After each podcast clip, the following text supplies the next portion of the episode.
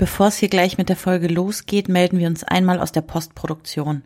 Und zwar mit einer Inhalts- bzw. Triggerwarnung für diese Folge. Für die Themenfelder rund um abusive Beziehungen, Gaslighting, sexualisierte Gewalt und Suizid. Wir werden in der Folge explizite Sprache verwenden, die damit zu tun hat und schildern auch konkrete Szenarien. Deshalb kann es sein, dass diese Folge euch besonders herausfordert. Seid da achtsam mit euch und passt auf euch auf. Thank you.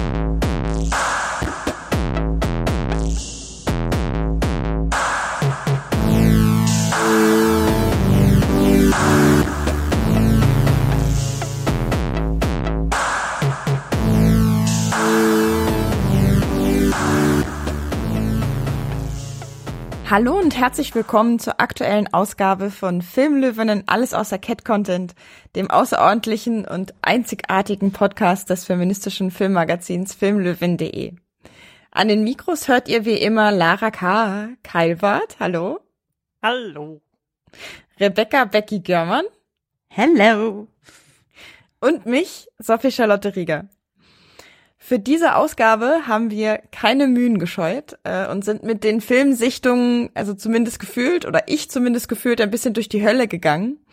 Also ich bin auf jeden Fall klar über die Grenzen dessen rübergegangen, wo ich sage, hey, das hat mir richtig Spaß gemacht vorzubereiten. Äh, denn anlässlich des Domestic Violence Awareness Monats wollen wir heute nämlich über das Thema abusive Beziehungen im Film sprechen. Und das alleine ist natürlich schon ein Thema, was eben kein Unterhaltungsthema ist, Gleichzeitig äh, setzen wir uns aber auch insbesondere eben mit Filmen auseinander, die uns auch ein bisschen ärgern, weil wir nämlich Filme ausgewählt haben, die sich nicht gerade heraus mit dem Thema beschäftigen, sondern eher so hintenrum. Aber dazu später noch mehr. Aber vielleicht schon mal vorab, die Filme, über die wir im Folgenden gleich sprechen werden, sind Ex Machina von Alex Garland, Passengers von Morton Tildum, ob man den so ausspricht, weiß ich nicht, und The Stars Born von Bradley Cooper. Ja, aber bevor es äh, jetzt gleich ernst wird und auch ein bisschen wütend vielleicht und kontrovers, äh, wählen wir doch vielleicht erstmal den seichten, wobei in meinem Fall ist er gar nicht so seichter Einstieg, aber den, wie auch immer, den Einstieg übers Telegramm, so bla. äh, und Lara darf anfangen erstmal mit einem Telegramm, was die Stimmung ein bisschen hebt, glaube ich. Sehr gern. Und zwar gibt es ein neues Tool, das ähm, die ja das ganze Filmmachen ein bisschen gleicher, besser, gerechter verteilen soll. Und zwar ähm, gibt es ja die Schauspielerin Gina Davis hat ja schon äh, mit ihrer ähm, mit ihrer Stiftung oder mit ihrer mit ihrer Organisation schon äh, öfter versucht, das Thema ähm, ja, wie können Frauen und Minderheiten und alles Mögliche, außer ähm, die klassischen cis-white-dude-Sachen äh, auf die Leinwand besser raufkommen, wie können da die ähm, Anteile ein wenig verstärkt werden? Und jetzt hat sie sich ähm, mit Disney zusammengetan, um eine Art ähm, Überprüfung der Filmscripts ähm, zu erleichtern. Also das ist ein Algorithmus, ein, eine Software, die sich die Drehbücher vornimmt und dann relativ eindeutig analysiert. Erstens, wie, was für Rollen gibt es, also nach Gender aufgeteilt, aber auch nach ähm, Race-Kategorien. Ähm, also wir haben äh, People of Color, Black People ähm, und so weiter genügend Anteile. Ähm, es geht aber auch auf andere marginalisierten Gruppen. Es ist, glaube ich, sogar mit, ähm, geht in die Richtung, dass auch Disabled People, ähm, darauf wird auch ähm, abgesucht. Und dann geht es aber nicht nur um die Anzahl der Rollen, sondern auch was für ähm, wie, wie viel Sprechanteil die haben, also die sogenannte Number of Lines, die ja auch immer für die Awards ähm, zum Beispiel auch relevant ist oder für sowas wie den Bechteltest dann später auch relevant ist. Und das macht er auch schon, dieser, dieser Software-Test, dass der vorher schon sagt, okay, wir ähm, checken das mal vorab, um Leerstellen ähm, oder ähm, un, der sogenannte Unconscious Bias, also der unbewusste, diese unbewusste ähm, Voreingenommenheit beim Drehbuchschreiben, dass die schon ähm, aufgedeckt wird durch den sogenannten GDIQ Spellcheck for Bias. Und am Ende kommt dann eben dann diese, diese Analyse heraus und dann können die DrehbuchautorInnen direkt schauen, wo sie vielleicht noch was drehen können, bevor das Skript überhaupt weitergeht an irgendwelche, ähm, ja, Regieleute oder ProduzentInnen oder sonst was, damit diese Diskussionen gar nicht erst passieren oder später nicht irgendwelche Shitstorms oder ähm, sonstige Sachen im Internet passieren müssen, dass es heißt, ja, warum gibt's da jetzt wieder einen Film, der nur voller Weiße ist? Oder warum hat die einzige Woman of Color wieder nur zwei Sätze gesagt dieses Mal? Und wo sind eigentlich die ähm, Transpersonen in diesem Film? Das wäre doch auch schön gewesen. Und das macht dieser Check schon voraus. Und das das wäre an sich ja schon geil, finde ich, dass es das gibt und dass das so ähm, hoffentlich auch wirklich gut funktioniert. Ähm, die hat sich da sehr lange ja die letzten Jahre damit auseinandergesetzt und da wahrscheinlich auch viel Geld reingebuttert. Aber dass die jetzt auch noch mit Disney zusammen äh, das macht, ist für mich schon eine Mordsnummer. Weil zum einen ist ja Disney ein Riesenfilmkonzern mittlerweile, dem ja Dutzende Studios und IPs und was weiß ich nicht alles gehört. Und ähm, das bedeutet, dass die natürlich eine enorme Marktmacht haben und gleichzeitig ist Disney ja aber auch ähm, breit aufgestellt in alle ähm, Altersklassen. Also wenn die das natürlich vielleicht auch dann schon bei den Kinder- und Jugendfilmen mit reinbringen, wäre das schon, wäre da noch mehr viel, noch mehr gew gewonnen. Und Disney ist ja eigentlich eher ein konservativer Verein, sage ich mal. Und wenn die jetzt solche Schritte gehen, dann ähm, heißt es für mich eher, die Zeichen stehen auf Veränderung. Und das, das alles zusammen macht dieses Ding schon ziemlich, ziemlich groß, finde ich. Ich weiß nicht, ob ihr das ähnlich seht oder ob ihr sagt, ähm, naja, muss man jetzt mal gucken, ist ganz nett, aber ob das wirklich viel bringt. Aber ich bin da ziemlich begeistert, muss ich sagen. Also ich finde halt, also man muss immer sagen, man muss erstmal gucken, wie es tatsächlich läuft, aber ich finde, wir fordern immer, dass auch konkrete Dinge passieren, dass Leute nicht nur erzählen, sie würden auf ähm, Diversity achten. Gerade den Disney-Film wird ja auch oft vorgeworfen, an bestimmten Stellen so ein bisschen damit zu spielen und die Diversity schon einzubringen, aber dann doch wieder nur punktuell, um eben die Leute abzuholen, die auf sowas achten. Und gerade da äh, finde ich es sehr gut, dass es mit so einer großen Firma so einen Deal jetzt gab und wir mal sehen können, ob das tatsächlich zu was führt, was ich eigentlich hoffe. Ich äh, bin nicht total dabei und vor allem finde ich gerade dieses Engagement von Disney, also dass Disney da jetzt dabei ist, so meine ich das mit Engagement, äh, total wichtig, weil das eben, ich finde es immer sehr entscheidend, wenn in der Industrie selber dann mit angepackt wird. Ne? Also das Gina Davis Institut gibt's ja schon sehr lange und auch wenn ich so an den deutschen Markt denke, gibt's auch AkteurInnen, die sich irgendwie für das Thema engagieren, wobei eigentlich sind es fast nur Akteurinnen. Anyways, was halt bei uns zum Beispiel definitiv fehlt, ist eben dieser starke Schritt aus der Industrie heraus. Und das finde ich daran eigentlich so besonders bemerkenswert. Mhm. Auf jeden Fall, ja. Also das zeigt auch, dass ähm, dass es geht. Also weil also ich finde es vor allem gerade in so einem total äh, lieb, eher ja, so liberal-kapitalistischem Land wie den USA schon äh, erstaunlich, weil da so Sachen wie Quoten und sowas ja immer schwierig auch sind, weil immer, ja, das äh, auch da, wie, wie, wie hier auch, es ja oft heißt, ja, ähm, wir, wir brauchen sowas nicht, weil die besten Ideen setzen sich durch. Aber das funktioniert halt nicht und ich finde es natürlich dann umso besser, wenn dann so eine große, große ähm, Konzernführung das auch gut findet. Ich glaube, die machen das jetzt nicht, also die müssten das nicht machen. Disney hat, äh, kann sich da, ähm, glaube ich, hätte sich auch einfach dagegen wehren können und es wäre mhm. trotzdem damit durchgekommen, weil die einfach zu groß sind. Und ähm, dadurch, dass die ja auch einfach weltweit so eine riesen Marktmacht haben und nicht nur in der, in, in, im, im Heimatland, ist es schon, glaube ich, das könnte, wenn das wirklich dann auch zu Veränderungen führt, wenn diese Analysen dann auch wirklich zu Veränderungen in den Skripten führen, ähm, wirklich einen Umbruch bedeuten. Ja, habe ich auch gedacht. Ich hatte so den Begriff Game Changer irgendwie so mhm. äh, im genau. Kopf. Ne? Äh, ich, ich, ich würde gerne mit meinem Telegramm weitermachen äh, zum Thema kein Game Changer oder äh, was ist denn das Gegenteil von einem Game Changer? Ein Gamekeeper? Ein Gatekeeper? Gatekeeper, ein Gatekeeper. genau. Ich habe nämlich wieder ein Haarbällchen im Magen, das hatte ich ja neulich schon mal, was ich äh, jetzt induziert ausbrechen muss, so wie Katzen das tun.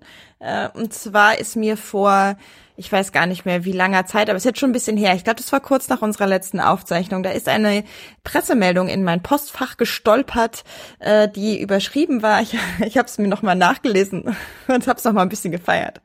Äh, sie war überschrieben mit inspirierend, bereichernd, exklusiv. Äh, und dabei, mit diesen drei Begriffen wurde angepriesen eine sogenannte Edutainment-Plattform, initiiert von Heiner und Victoria Lauterbach mit dem Namen Meet Your Master. Also Edutainment heißt, äh, wir können dort etwas lernen und zwar von sogenannten Mastern, also Menschen, die wissen, wie es geht. Das Ganze wird dann auch etwas kosten, weil äh, ja, es ist auch wichtig, dass man Geld verdient, nicht wahr? Insbesondere, wenn man ein sehr bekannter deutscher Schauspieler ist. Es kostet also 89 Euro, um so einen Online-Kurs zu bekommen. So, bis hierhin ist es erstmal okay, soll ja jeder Geld machen, wie er will und sie auch. Äh, aber was mich halt mega gestört hat, als ich mir das angeguckt habe auf der Webseite, war dann ein Video, wo schon so ein bisschen gepitcht wurde, wer denn diese Master sind und alle Menschen, die da zu Wort kamen, waren Männer. Kurz dazu, es geht nicht nur um Film, aber es ging hauptsächlich um Medien. Es war aber auch ein Koch dabei zum Beispiel. Es waren aber eben sehr, ja, sehr viele Medienvertreter dabei und die einzige Person, einzige Frau, also weibliche Person, die dann so im Abspann noch angeteasert wurde, war Senta Berger, die aber selber in dem Video nicht zu Wort kam. Das allein ist mir schon mega aufgestoßen. Was mich aber dann so richtig zum Kotzen gebracht hat, war, dass äh, für den Bereich Filmregie, glaube ich, Herr Till Schweiger äh, als Fachperson äh, da uns jetzt erzählt, wie das Filmemachen geht. Auch das ist wieder so ein Ding, ja, pff, kann Mensch so und so sehen, ne? Erfolgreich ist er ja schon, aber wenn der dann irgendwie da ins äh, Video reinspricht, was er getan hat, jetzt kein Zitat, aber sinngemäß sowas wie er im Grunde braucht er braucht man Mann ja nur ein gutes Drehbuch und dann kriegt man auch das Geld für den Film. Also da da könnte ich halt einfach Bäche kotzen, weil das so blind ist für die eigenen Privilegien und auch vor allem so völlig vorbei an der an der Realität und auch an der deutschen Förderlandschaft. Also es hat mich wahnsinnig geärgert und ich habe dann einen Facebook-Post auf der Filmlöwen-Seite abgesetzt, äh, meinem Ärger Luft gemacht und dann hat Meteor Master tatsächlich auch reagiert. Äh, und sie haben mir dann angeteasert, ja, also es gäbe ja noch mehr Personen, die da Master sind, aber wie das ja nun mal so ist, das kann man ja vorher nicht immer alles sagen, weil dann gibt's ja einen offiziellen Launch und bla. Und ich dachte mir so, ja, zwinker, zwinker, mal gucken. Ähm, war dann jetzt gerade noch mal auf der Webseite. Wunder, oh Wunder. Senta Berger ist immer noch die einzige Frau. ja, gut. Äh, außerdem äh, habe ich auch angeboten, äh, dass, äh, genau, weil Sie hatten nämlich gefragt, ob wir nicht Vorschläge machen könnten, wen wir als Master sehen wollen. Und dann habe ich angeboten, dass äh, wir gerne bezahlt von der Filmlöwe eine Beratungsleistung da anbieten. Hm. Aber darauf ja. wurde komischerweise nicht eingegangen. Also komisch. Wer ja, merkwürdig, gedacht? ne? Aber so zu diesem Thema Gamechanger finde ich es halt einfach so schlimm, dass im Jahr 2019 das Menschen nicht peinlich ist, so ein Projekt aufzusetzen. Also ganz, ganz ehrlich, und ich will niemandem was Böses, aber wirklich, äh, Familie Lauterbach, dass das euch nicht peinlich ist. Ich hoffe, ihr hört das, dass es euch nicht peinlich ist, so ein Projekt aufzusetzen im Jahr 2019 und da ist nur eine Frau als Vorbild dabei. Wirklich, schämt euch. So. So, so viel auch gekotzt. zum Thema mitgemeint bei so Worten wie Master. Ja, genau. Auch das. Hm. hm. Boah. Und, und, und wenn wir dann noch über andere äh, äh Marginalisierte vielleicht sprechen, dann Ach ja, da müssen wir nicht mehr anfangen. Also, ne? Hm. braucht man, das, das ist einfach nur albern. Das ist einfach nur albern. Ähm, vor allem ist dieses Konzept mit diesem Meteor Master, das ist halt auch wieder, das ist so unoriginell. Ich meine, das gibt's, in, gibt's halt in anderen Ländern auch schon seit 20 Jahren so diese, diese Masterclasses von anderen, von erfolgreichen Leuten. Also das ist jetzt auch nichts, wo man sagen, boah, krass, innovativ, da hätte ich ja nie drauf, äh, wäre ich nie drauf gekommen, sowas anzubieten. Geil. Und wie gesagt, also auch die Leute, die dann da sitzen und ihr irgendwas erzählen wollen, also ich frage mich, was, wer, wer, für wen soll das sein, außer für irgendwelche neureiche Schnösel? Also, jetzt war im Ernst. noch mehr weiße privilegierte Männer, die sich das dann für 89 Euro angucken. Und so schließt sich der Kreis. Mhm. Oh Mann. Oh Mann. Okay, gut. Also bevor wir jetzt noch weiter kotzen, ich glaube, äh, die Botschaft ist klar und vielleicht kriegen wir ja von Media Master auch nochmal ein, äh, ein Feedback. Wir würden das dann hier, oder ich würde das auch nochmal aufgreifen, falls ihr uns hört. Wir sind gespannt. Wir stehen immer noch gegen Honorar zur Verfügung, um euch da weiterzuhelfen. Aber bis dahin ist jetzt erstmal Becky dran mit mhm. ihrem Telegramm. Genau, und mein Telegramm leitet schon so ein bisschen zu unserem heutigen Thema über, denn es geht um eine neue Workplace Harassment Hotline, die in UK gegründet wurde. Und zwar ist es tatsächlich die erste Hotline dieser Art, die es in äh, UK gibt. Und sie wurde gegründet unter anderem von Times Up UK mit einer großen finanziellen und moralischen Unterstützung von Emma Watson, der Schauspielerin, ähm, die ja auch sonst sehr engagiert ist. Und ähm, Times Up UK ist ja eine Bewegung, die auch so ein bisschen aus MeToo und und dem ganzen drumherum entstanden ist. Also eine äh, Bewegung in Großbritannien, bei der es um ja Workplace Harassment geht, also um Belästigung am Arbeitsplatz, äh, eben inspiriert, in Anführungsstrichen, in dicken Anführungsstrichen gesehen, inspiriert von so Fällen wie Harvey Weinstein und Co. Und es gibt jetzt eben diese neue Hotline, bei der Frauen und andere Opfer von Harassment, Gewalt, äh, Belästigung am Arbeitsplatz anrufen können und äh, ja rechtliche Beratung kriegen, psychologische Beratung, Weiterleitung an Stellen, die dazu passen ähm, und so weiter. Und ja, ich finde einfach, dass das ein eins der vielen Zeichen dafür ist, dass MeToo auch dazu führt, dass sich was verändert an vielen kleinen Schrauben, die irgendwo gedreht werden. Ich glaube, wir könnten uns alle vorstellen, dass das noch viel, viel, viel schneller geht. Aber ich finde gerade so eine äh, Grundlagenarbeit irgendwie an der Basis und die jetzt auch über die Filmbranche hinaus wirkt zu allen anderen Branchen in Großbritannien. Da finde ich das eigentlich eine wirklich positive Nachricht, dass es jetzt sowas dort gibt. Und natürlich, also in Deutschland haben wir, haben wir ähnliche Hotlines. Das heißt, wenn ihr, die jetzt hier zuhört, auch irgendwie das äh, Bedürfnis habt, euch da mal Beratung, Unterstützung zu äh, besorgen. Es gibt einige, ich erwähne jetzt einfach mal das Hilfetelefon, wo man sich jederzeit hinwenden kann, wo es auch eine Sofort-Chat-Option gibt. Also es heißt zwar Hilfetelefon, aber man muss nicht unbedingt anrufen, man kann auch einfach erstmal in einen schriftlichen Austausch treten, wenn man dort Unterstützung braucht. Ich würde da direkt noch dazu die Themis Vertrauensstelle gegen sexuelle Belästigung und Gewalt e.V. hinzufügen, mhm. weil die sich ja äh, explizit auch auf die Film-, Fernseh- und Theaterbranche mhm. bezieht. Unbedingt. Ja, dann wollen wir einfach das jetzt so direkt als Übergang nutzen, oder? Mhm. Und äh, rübergehen zu unserem Thema wie, wie ich ja schon einleitend gesagt habe, befinden wir uns äh, in einem Awareness Month und Lara sagt uns kurz, was es damit auf sich hat. Ja, so ein Awareness Month bedeutet ja nichts anderes, als dass einem gewissen Thema für einen Monat lang durch Aktionen, offline wie online, versucht wird, Aufmerksamkeit in die Öffentlichkeit zu bekommen. Also das alles hat, glaube ich, somit sehr groß angefangen oder wurde zum ersten Mal auch so als Kampagnenmonat, glaube ich, besonders groß äh, in, in Bezug auf diese AIDS-Awareness-Sachen. Gab es aber vorher sicherlich auch schon. Ähm, und tatsächlich ist der ähm, dieser ähm, Domestic Violence Awareness Month auch schon relativ alt. Der ist gegründet worden von der National Domestic Violence ähm, äh, National Coalition Against Domestic Violence in den USA und äh, das geht in den äh, geht 1981 schon los tatsächlich und ähm, hat halt über die Jahre hinweg auch tatsächlich viele ähm, Veränderungsprozesse auch angestoßen. Ich meine, es war ja nicht nur in den USA so, aber sondern auch bei uns in Deutschland da noch viel länger, dass es bis in die 90er lange so war, dass Gewalt in der Ehe nicht strafbar war. Und das ist zum Beispiel, dass das, dass das sich geändert hat, ähm, ist auf diese ähm, Koalition zurückzuführen, diese, diese, diese Aktionsgruppe und da gehört auch dieser Awareness Month dazu, der immer im Oktober jeden Jahres stattfindet und die haben dann unterschiedliche ähm, äh, Hashtags mittlerweile wie Voices Have Power oder It's on Us und so weiter. Das kommt dann immer auch darauf an, mit wem sie gerade zusammenarbeiten.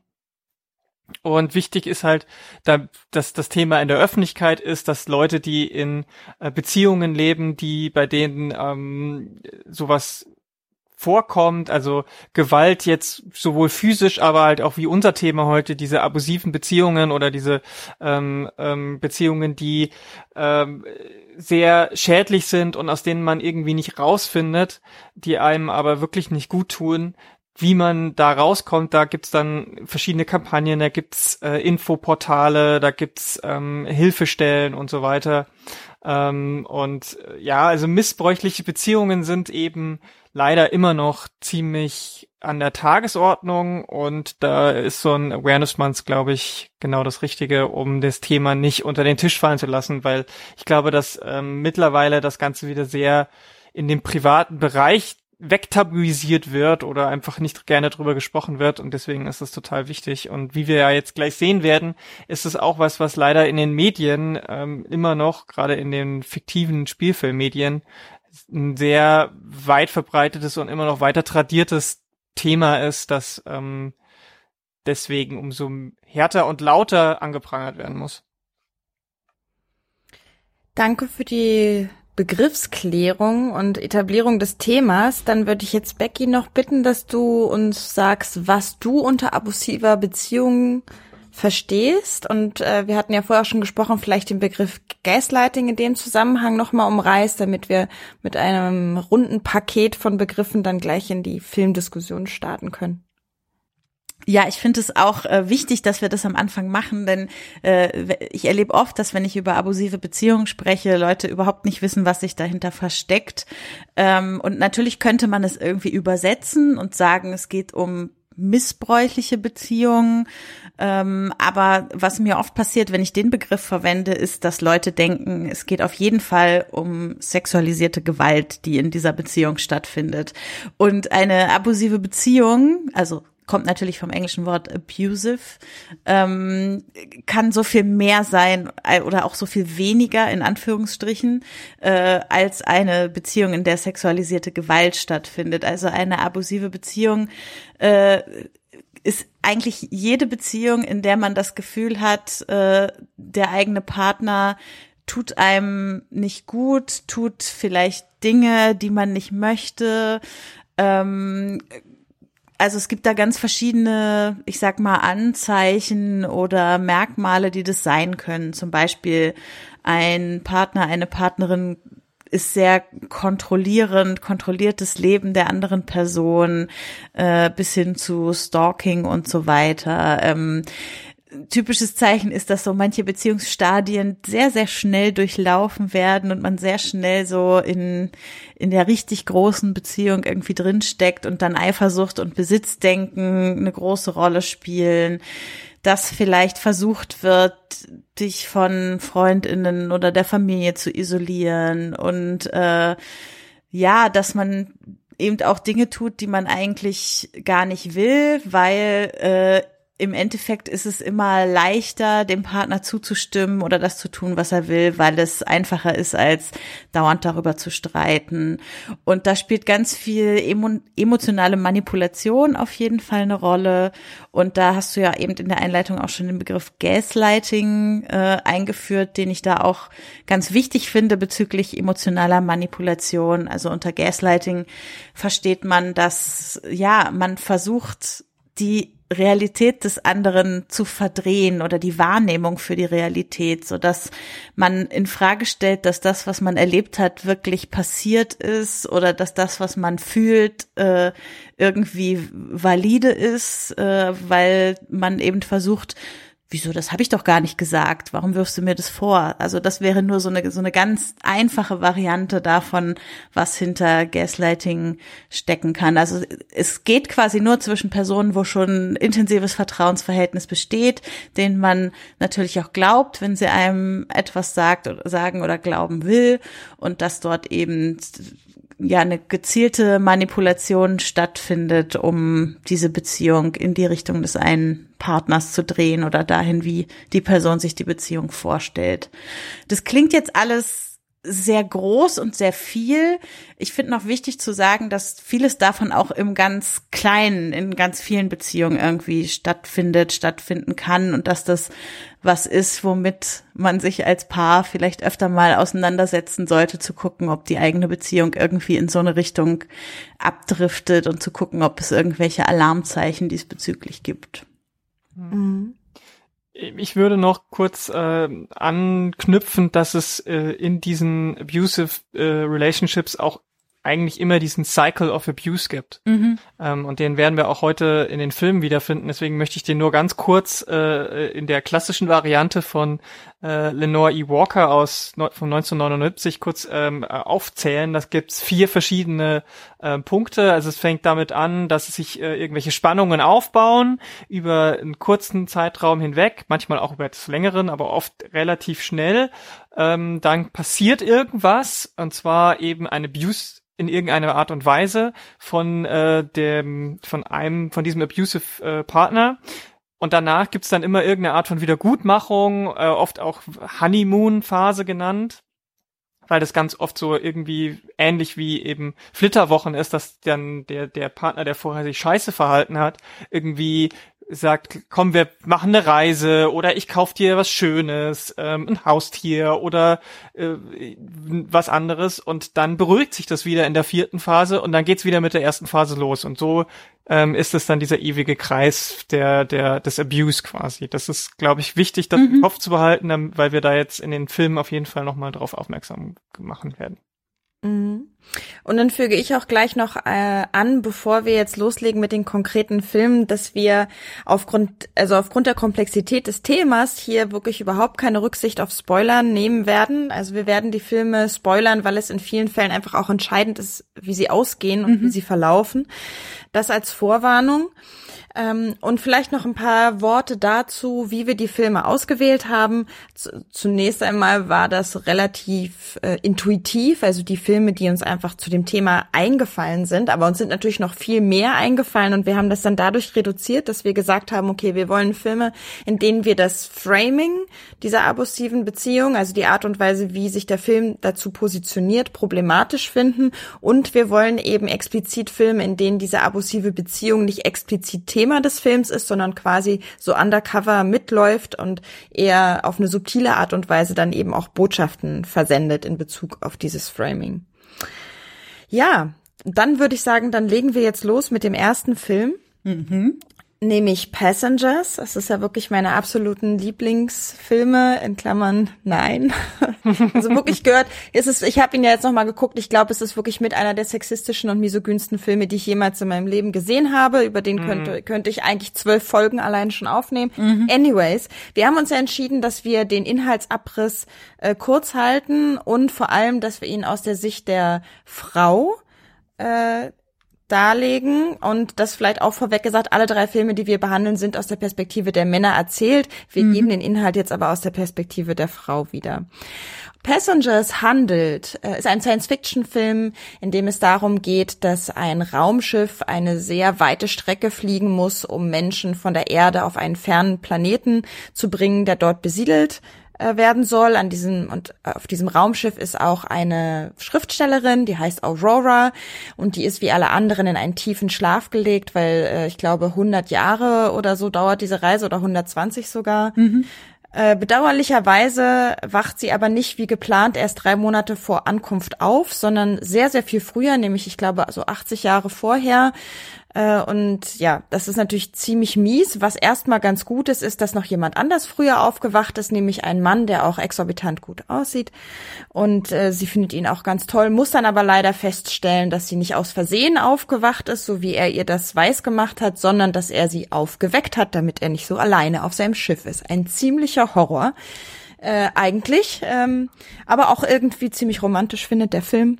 Und so werden sie dann am Ende miteinander glücklich ähm, und reparieren das Raumschiff und äh, so weiter. Gut. Also ich glaube, viel mehr Detail brauchen wir nicht. Die Situation ist, glaube ich, erstmal als mhm. solche etabliert. Und ich denke, wir können direkt darüber anfangen, äh, anfangen darüber zu reden, was an dieser Liebesbeziehung, also eigentlich ist es schon klar, aber was daran eigentlich abusiv ist. Ich würde gleich nochmal hinzufügen, der Name Aurora ist ja im Disney-Universum, über das wir vorher schon gesprochen haben, der Name äh, von, na, wie heißt sie, äh, ah, wie heißt sie, die wach geküsst wird? Dornröschen.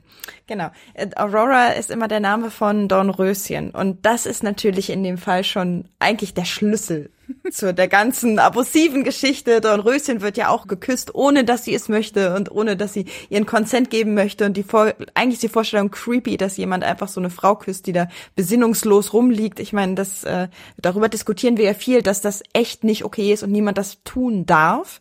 Mhm. Ähm, deswegen finde ich spannend, dass äh, die Figur Aurora heißt. Aber nun eure Gedanken zur mhm. abusiven Beziehung in Passengers. Oh Mann, also also ich ich habe den Film heute tatsächlich geguckt und ich bin immer noch ganz äh, geplättet davon, wie schlimm ich das Framing der abusiven Beziehung in diesem Film finde. Also bis zur Hälfte des Films könnte man noch denken, der Film kriegt irgendwie die Kurve, weil ähm, es gibt halt den Moment, wo Aurora rausfindet, dass er sie verarscht hat und in Wirklichkeit sie aufgeweckt hat. Und da ist sie auch tatsächlich erst sehr wütend und sehr berechtigt wütend und zeigt ihm das auch. Und es wird immer schlimmer, was er dann tut. Er, er beschallt sie über das Raumschiff, mhm. als sie nicht mit ihm reden will. Also ich meine, wie grenzüberschreitend kann man eigentlich sein? Und sie, sie setzt sich wirklich zur Wehr. Und da habe ich noch gedacht, Mensch, kriegt er die Kurve, kriegt er leider nicht. Also weil der, weil der Film überhaupt nicht, weil der Film halt am Ende äh, es als äh, total romantisch darstellt, was passiert ist, dass er es einfach brauchte, jetzt noch eine Frau da zu haben und er wusste ja eigentlich ab dem ersten Moment, dass sie die richtige für ihn ist. Also seit er sie gesehen hat an dem Tag, an dem er sich eigentlich das Leben nehmen wollte und sie ihm quasi das Leben gerettet hat. Also was das auch schon für eine Grundkonstellation ist. Und dann am Ende den Film so zu framen, dass das romantisch war, dass es gut ist, dass sie wieder zusammengekommen sind, dass sie nur zu zweit dieses Raumschiff retten konnten und es deshalb eigentlich auch ganz gut ist, dass er sie aufgeweckt hat und noch jemand da war, der das mit ihm machen konnte. Und zwischendurch so Sätze wie I was giving you space, sagt er. Hallo, wo hat er ihr bitte Raum gegeben in dieser Beziehung? Ich konnte nicht mehr, ich wäre fast vom Sofa gefallen. Ja, das war das dieser Satz ist nur drin, damit sie diesen diese diesen Witz machen kann Space is the one thing that I have enough of. Ja. Weil es halt mitten im Weltraum ist. Space, haha, äh, ist ein Wortwitz. Nur deswegen ist dieser Satz da drin. Und das ist, das ist aber macht das Ganze ja noch viel schlimmer, weil es halt genau das Gegenteil von Space ist. Also an dieser, an dieser Beziehung ist alles scheiße. Alles ist scheiße an dieser Beziehung. Von Anfang bis zum Ende. Also das, das, ich meine, er kontrolliert, da sind wir sofort wieder beim Thema Gaslighting, er kontrolliert ihre Wahrnehmung zu 100 Prozent, mhm. weil er ihr von Anfang an vorlügt, was passiert ist. Ähm, er, er, er manipuliert ja an, an allen Ecken und Enden, was gerade passiert und äh, was ich halt so, was, also das Ende ist das Allerschlimmste überhaupt an diesem Film.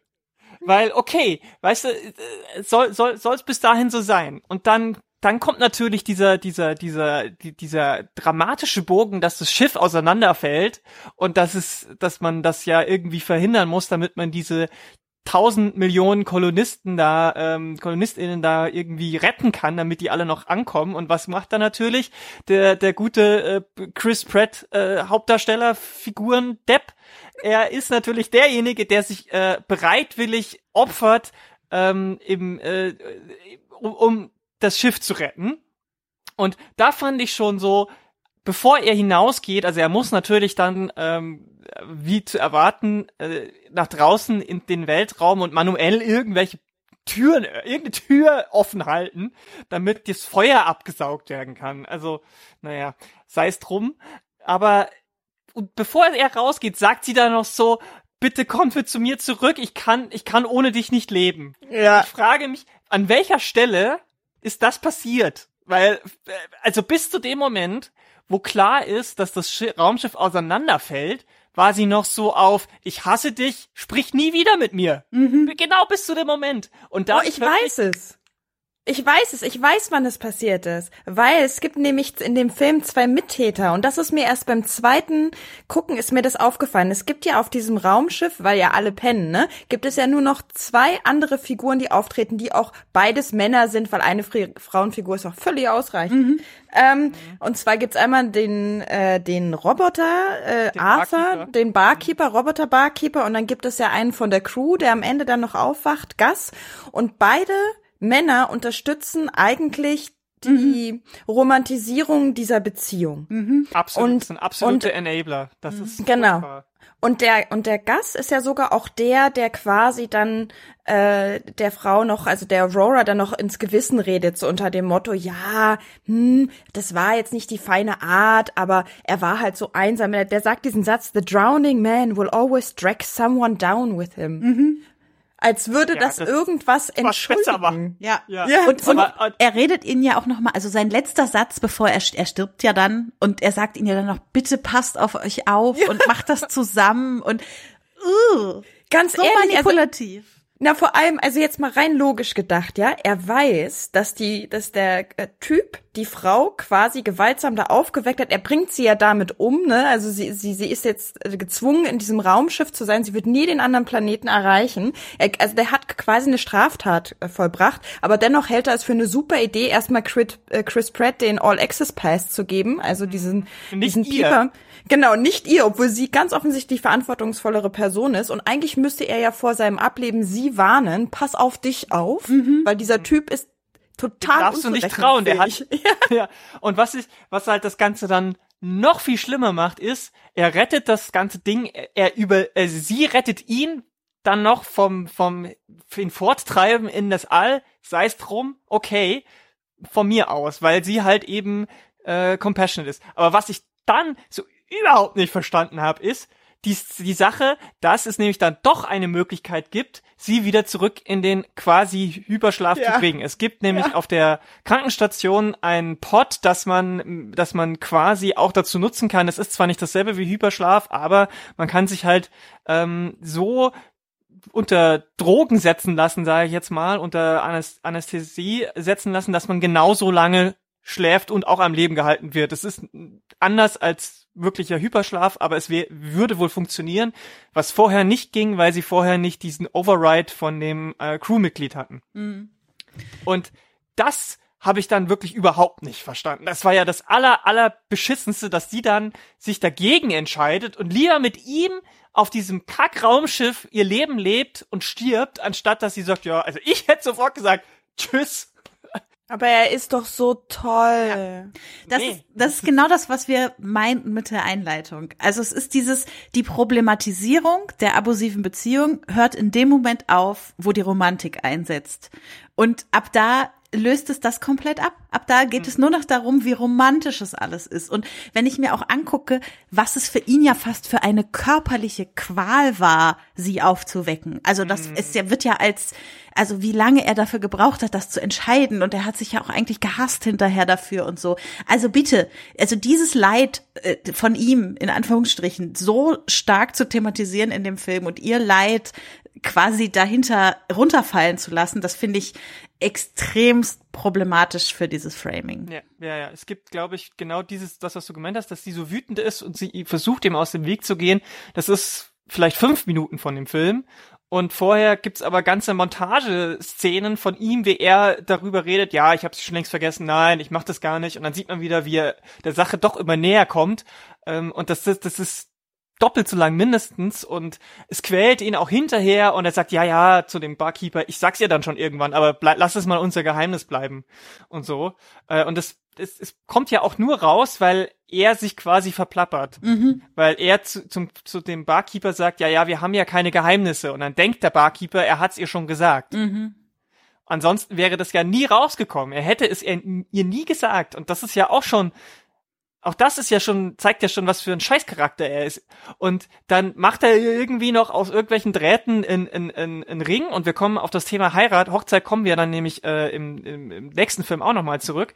Das ist ja genau das, was wir vorhin schon angesprochen hatten, dieses ähm, Vorantreiben der Beziehung, um äh, die Leute, also die, die, die Frau in der Regel ähm, so unter Zugzwang zu setzen, unter Druck zu setzen und, und sie zu überrumpeln mit solchen Dingen, damit sie möglichst schnell Ja sagt und sich äh, weiterhin in diese Beziehung committet und nicht auf die Idee kommt, vielleicht doch andere Dinge zu machen, ist die, ist die, sind diese Heiratsanträge schon immer ein bewährtes Mittel. Und äh, das, also da, also da, das ist auch so das Problem, weil oft werden diese, werden, werden solche Momente wie hier ganz offensichtlich ja auch angesprochen, diese, diese Fehler, aber es gibt dann so ein, ein Moment, eine gute Tat, eine, einen redeeming Moment und dann ist das alles vergessen. Dann ist das dann, dann, dann, das reicht dann schon aus, um äh, die Romantik sprühen zu lassen. Das ist einfach, das ist so gefährlich, finde mhm. ich. Das ist, das, das. Na, nee. es hat auch eben, es, es ist auch deswegen so äh, gefährlich, weil es eben so tut, als, als wäre eine Sensibilität für das Thema da, ne? Das ist so dieses Lampshading-Prinzip. An einer Stelle richte ich das Licht drauf und mache das sichtbar aber in letzter Konsequenz ist es eigentlich versteckt. Mhm. Also ich tu so, als als als bringe ich es an die Oberfläche, aber im Subtext schiebe ich eigentlich den abusiven Teil so ne, so als etwas Romantisches dann hinterher. Und das ist an dem Film finde ich eben so besonders fies, dass dass dieser ganze Prozess des Überlegens ist das richtig oder falsch und dann macht das falsch und der Film erzählt aber die nächsten 60 Minuten, Gott, der ist ja auch noch zwei Stunden lang, ne? also die nächsten 100, weiß ich nicht wie viele Minuten, 100 Minuten erzählt er dann davon, wie geil dieser Typ ist, der gerade ganz offensichtlich die schlechteste Entscheidung der Menschheit getroffen hat, so, mhm. ja, also. Mhm. Also an der Stelle möchte ich nochmal ganz explizit auch den Namen des Drehbuchautors erwähnen, ja, weil bitte? ich finde, das ist wichtig. John Spates heißt der, also John ohne H und dann S-P-A-I-H-T-S. Der hat dieses Drehbuch geschrieben und ich möchte, dass ihr das wisst, damit ihr in Zukunft, wenn ihr euch dieser Typ unter die Augen kommt bei irgendwelchen Filmen, direkt sagt, nein, danke. Weil, also, ich meine, er hat auch so total gute Filme gemacht wie Prometheus, Dunkle Zeiten. ja. Ähm, der hat tatsächlich auch, äh, durfte er auch sowas wie ähm, die Mumie von 2017 drehen und aber auch den äh, Doctor Strange Film. Und in Zukunft wird er noch viel mehr solche großen Blockbuster drehen dürfen. Er wird nämlich die neue Dune-Verfilmung, hat er geschrieben und eine Van Helsing-Verfilmung hat er geschrieben und er wird den Justice League Dark-Film ähm, schreiben. Also der, der, der, der boah, ich will, ich will diese Filme jetzt schon nicht mehr sehen, weil also wenn so, wenn so ein Typ solche Filme schreibt, nein, danke. Da kann ich mir jetzt schon vorstellen, wie da die Frauenfiguren aussehen werden. Ja, weil da eben auch nicht die, da kommt halt einfach nicht die Konsequenz bei diesen Filmen, auch in, im Feedback, in den Rezensionen, in der Reaktion der Menschen, in der Reaktion von Preisgebenden. Und das ist jetzt meine perfekte Überleitung zum mhm. nächsten Film, mhm. Äh, der ja für große Preise nominiert ist. Aber ich gebe jetzt oh. direkt an, an Becky, damit sie uns die wunderschöne Geschichte von The Star is Born erzählen kann. Ja, in A Star Born geht es um Ellie sollte man meinen. Also in unserer Erzählung der Geschichte auf jeden Fall. Ellie ist eine junge Frau, die in einer Bar arbeitet und nicht so richtig viel Selbstbewusstsein hat, äh, obwohl sie eine wirklich fantastische Stimme hat. Und eines Tages äh, wird sie quasi entdeckt von Jackson. Jackson ist ein ja alkoholkranker, abgehalfterter Folkrock-Sänger, der so seine besten Zeiten auch schon hinter sich hat und der in ihr irgendwie den Moment sieht, jetzt wieder was aus seinem Leben zu machen. Und er ähm, ja, wie soll ich sagen, er zwingt sie so ein bisschen dazu, äh, bei einem seiner Konzerte mit auf die Bühne zu gehen. Äh, das kommt ganz gut an beim Publikum und fortan geht es mit Ellis Karriere so steil bergauf, wie es mit seiner nach und nach auch bergab geht. Und wie soll es anders sein? Die beiden verlieben sich. Äh, sie beginnen eine Beziehung miteinander. Das war am Anfang nur so eine kleine Affäre, aber äh, ja, wie soll ich sagen, er hat ihr in diesen Job reingeholfen und ich würde sagen, das hat viel auch damit zu tun, dass sie dann so zusammenbleiben, wie sie zusammenbleiben. Sie heiraten dann auch und äh, währenddessen wird aber auch immer deutlicher, ja, dass der Alkoholismus, die Depression, was auch immer bei ähm, Jack so noch dahinter steckt, sich äußerst negativ auch auf die Beziehung auswirkt, dass sie in eine Co-Abhängigkeit gerät. Äh, der Höhepunkt ihrer Karriere, ein, ein, die Verleihung eines Emmys, endet damit, dass ihr Mann betrunken auf der Bühne äh, ja sich einpisst und ähm, ihr ihren Moment stiehlt.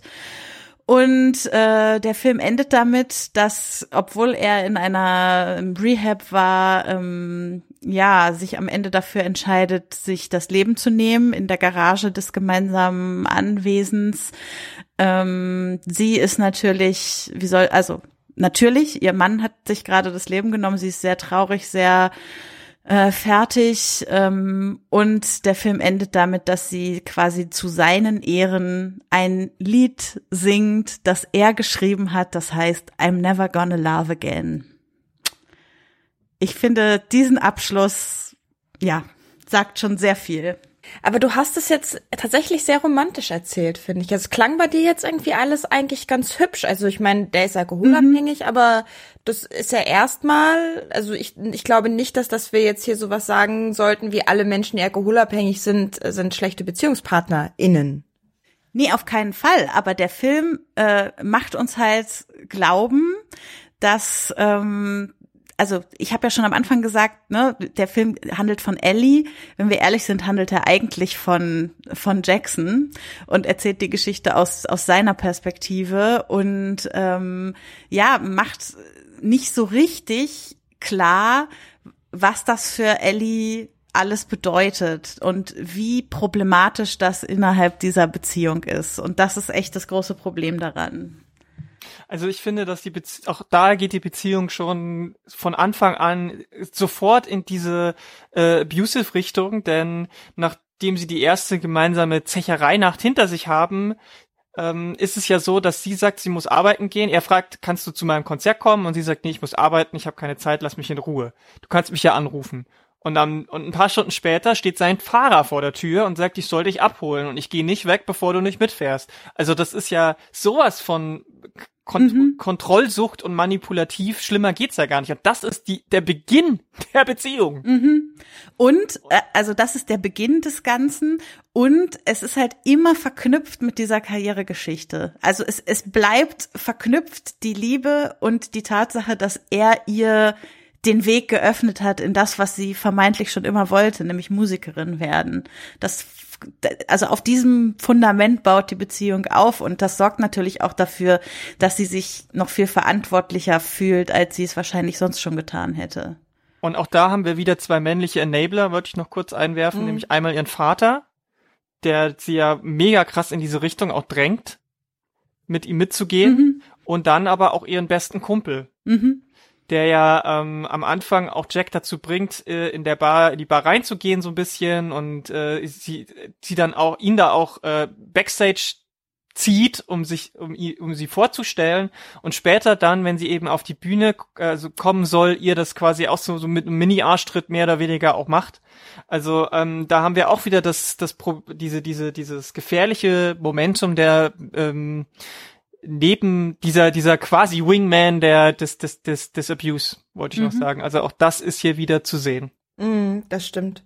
Und ich fand aber ehrlich gesagt schon am, also mit am schlimmsten glaube ich, die Szene, wo er sie auf die Bühne stößt. Mhm. Das ist, das ist vielleicht auch was Persönliches, weil ich zum Beispiel nicht gerne vor Publikum singe. Es gibt Menschen, die behaupten, ich würde gar nicht so schlecht singen, aber ich finde die Vorstellung halt ganz schrecklich, vor Publikum zu singen. Das ist überhaupt nicht meins. Und äh, dass sie, dass er sie da, sie will offensichtlich nicht vor Publikum singen. Herrgott, dann lass sie doch. Also warum muss sie das denn? Und diese, das ist für mich schon so ein gewaltsamer Akt, sie da auf diese Bühne, Bühne zu schubsen, die natürlich der Film dann als etwas Romantisches verkauft, weil es geht ja gut aus. Aber darum geht es nicht. Es geht darum, dass immer wieder ihr Nein ignoriert wird. Nein, ich will nicht aufs Konzert, na dann zwing ich dich halt. Nein, ich will nicht singen, na dann schubse ich dich auf die Bühne. Der erste Sex findet oh ja. irgendwie statt, weil er sie irgendwie noch so, äh, er ist irgendwie stockbesoffen ein, eingeschlafen und dann erwacht er aus seinem Alkoholkoma und grabbelt krabbelt dann so an ihr rum, während sie noch schläft, so super creepy. Mhm. Äh, auch da ist Consent schon wieder so äh, absolute Fehlanzeige.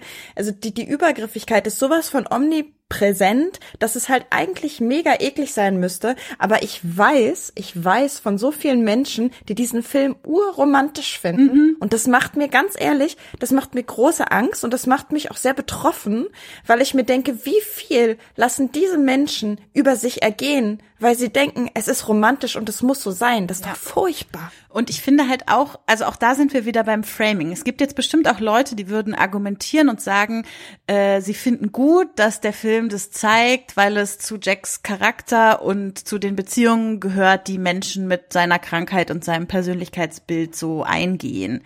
Aber ich finde halt das Framing des Ganzen, so wie du gerade schon gesagt hast, ich habe einfach so ungute Bauchschmerzen dabei. Es bleibt irgendwie immer das Gefühl, dass da eigentlich ein leidender Typ ist, dem ja auch viel Schlechtes passiert ist im Leben und dass die Frau zwar viel mit ihm durchstehen musste, aber dafür ja auch immerhin seine Liebe und den Startschuss für ihre Karriere bekommen hat.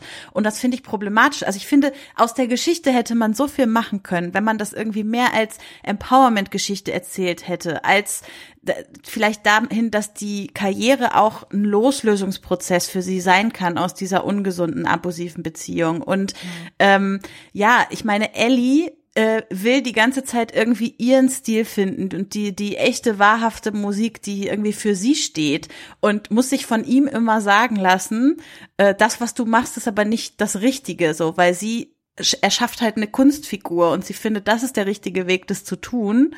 Und äh, er, der halt von seiner Country, Folk Rock, alles muss super authentisch sein, Schiene kommt, die unter anderem ihn ja aber auch zu dem Menschen gemacht hat, der er ist und ihm die Krankheiten mit eingebracht hat und so. So sie wählt eigentlich einen Weg, der es ihr ermöglichen könnte, ganz gut ihre Karriere und ihr Privatleben voneinander abzutrennen, indem sie diese, diese Kunstfigur erschafft. Aber all das kritisiert er die ganze Zeit. Mhm. Und dann am Ende des Films, nachdem er sich umgebracht hat, ja, sie das Lied singen zu lassen in dem Stil wieder, wie er sie immer haben wollte, mit mm. der alten Haarfarbe, mit der alten Kleidungsstil, mit dem Text I'm never gonna love again. Ein Lied, das er ihr quasi in den Mund legt. Also das finde ich so ein extrem schwieriges Ende für so eine Geschichte. Und dann kann man mir nämlich nicht mehr erzählen, dass der sehr gut das doch darstellt, wie solche Beziehungen halt sind. Ich finde, was wir auch äh, unbedingt noch erwähnen sollten, ist, dass, dass Bradley Cooper, der die Hauptrolle spielt, ja auch die Regie geführt mhm. hat. Und, und ich, das Drehbuch. Er, und das Drehbuch geschrieben hat. Und das finde ich in dem Fall noch ganz wichtig, weil es hinterlässt so ein ganz unangenehm, bei mir zumindest, ein ganz unangenehmes Gefühl von so einem männlichen Narzissmus, der halt blind ist für, für das, für die eigentliche Geschichte. So. Mhm. Also das, das hat was total äh, narzisstisches, egoistisches, eben auch in der Art und Weise, wie er sich da diese wahnsinns dramatische Rolle schreibt, die eben ja. niemals zu zu einer Bösewichtenrolle wird, sondern halt am Ende die, die, der tragische Held irgendwie ist, ne? mhm. ne? So und das hat was ganz ekelhaftes. Ja. ja, absolut. Also Bradley Cooper hat diesen Film nur für sich gemacht und für niemand anders. Und das finde ich, das ist so, also mehr, mehr Egozentrik geht ja eigentlich gar nicht. Und dass er dafür auch noch so belohnt wurde, belohnt wurde von Kritiken und allen anderen, also finde ich das völlig falsche Zeichen, ehrlich gesagt. Und es geht in dem ganzen Film die ganze Zeit nur um seine Machtposition mhm. ihr gegenüber, also sowohl gegen, also nicht nur die Karriere, du hast es schon gesagt, Becky, er kritisiert ja auch die ganze Zeit an ihrem Stil rum, was natürlich auch irgendwie so Metathema-mäßig schon auch interessant ist, weil die Hauptrolle Ellie wird von Lady Gaga gespielt. Lady Gaga ist ja nun ein Kunstname und eine Kunstfigur, ja. die sich, die ihre ganze Karriere auch auf so einer Kunstfigur aufgebaut hat. Und das in diesen Film so reinzubringen, ähm, ist natürlich schon irgendwie, äh, das ist schon, das ist nochmal ein ganz anderer Kniff, über den man mal nochmal reden ja. könnte äh, und so.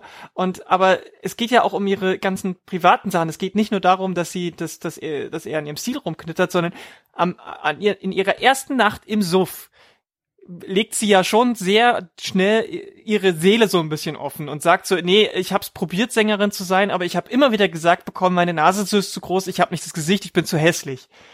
Und später passiert es tatsächlich so, dass er ihr das auch noch mal so ins Gesicht schlägt. So. Mhm. Er sagt ihr ganz bewusst so, du bist hässlich. Und äh, das, das ist sowas von niederträchtig. Das, das ist Gewalt. und, ja, und ich finde, hier sieht man auch noch mal diesen Cycle of Abuse relativ Total. Gut, weil, weil er immer wieder rückfällig wird und ähm, das, das Ding ist ja, die haben ja beide Backstories. Nur seine wird ein bisschen mehr äh, natürlich ähm, ausgeführt als ihre. Seine ist ja, dass er von einer Farmfamilie kommt und er hatte natürlich er hatte Probleme mit dem Vater und sein Bruder, der ält, deutlich älter ist, ähm, ist ja sein Tontechniker und Bühnendingsbums und so und der hat es nie geschafft mit der Band und äh, da gibt's Erfolgsneid und alles Mögliche und so weiter und das macht das alles noch viel tragischer mit der Alkoholsucht und sie hat aber auch eine Geschichte, nämlich ist ihr Vater ist ja auch trockener Alkoholiker. Mhm. Also sie kennt diese ganzen Sachen schon und lässt es trotzdem mit sich machen. Mhm. Und immer wenn er rückfällig wird, immer wenn er Scheiße baut, erst gibt's einen Hundewelpen, dann bastelt er auch hier komm, äh, kommen wir wie bei Passengers auf das äh, Thema mit der He Hochzeit, äh, nachdem er wieder Scheiße gebaut hat und irgendwie sie so zugesoffen hat, dass er ähm, in, der, in der Hecke von dem Nachbarn äh, gepennt hat, weil er es nicht mehr nach Hause geschafft hat, bastelt er schnell aus irgendeiner Gitarrenseite einen Ring und macht ihr einen Antrag. Und sie heiraten noch am selben Tag. Das ist genau dieses On-the-Spot setzen, unter Druck setzen, was ja vorher mit der Bühne-Sache schon passiert ist, jetzt, jetzt wiederkommt. Mhm. Und äh, dann, dann, dann fuckt er wieder ab, dann macht er seinen Rehab und äh, schreibt ihr dann diesen Song und äh, also es geht immer wieder, es sind immer diese, es ist immer wieder dieser Kreislauf, wo er, wo er Scheiße baut und dann wieder seine Machtposition ausnutzt und er, er lässt, er, er lernt auch einfach nicht. Mhm. Und es gibt aber hier nicht diesen Redemption Moment. Der Redemption Moment hier ist tatsächlich, und das finde ich so richtig perfide, ist dann eben dieser Suizid. So, das ist ja, das ist ja der ultimative Missbrauchs, Gewalt, was auch immer, Move zu sagen, ich, ich mache das ganz, dein ganzen Erfolg, dein ganzes Leben mache ich immer über mich. Und wenn ich das nicht mehr machen kann, dann mache ich noch meinen Tod so, dass du darunter leiden musst. Das ist, also ich, ich kenne mich, also ich will jetzt niemanden schämen wegen Suizidgedanken und so weiter. Bitte versteht mich da jetzt nicht falsch. Aber in dem, in dem Film ist der Kontext des, des Selbstmords auch wirklich beschissen genutzt. Also das ist ganz, ganz ekelhaft, muss ich sagen.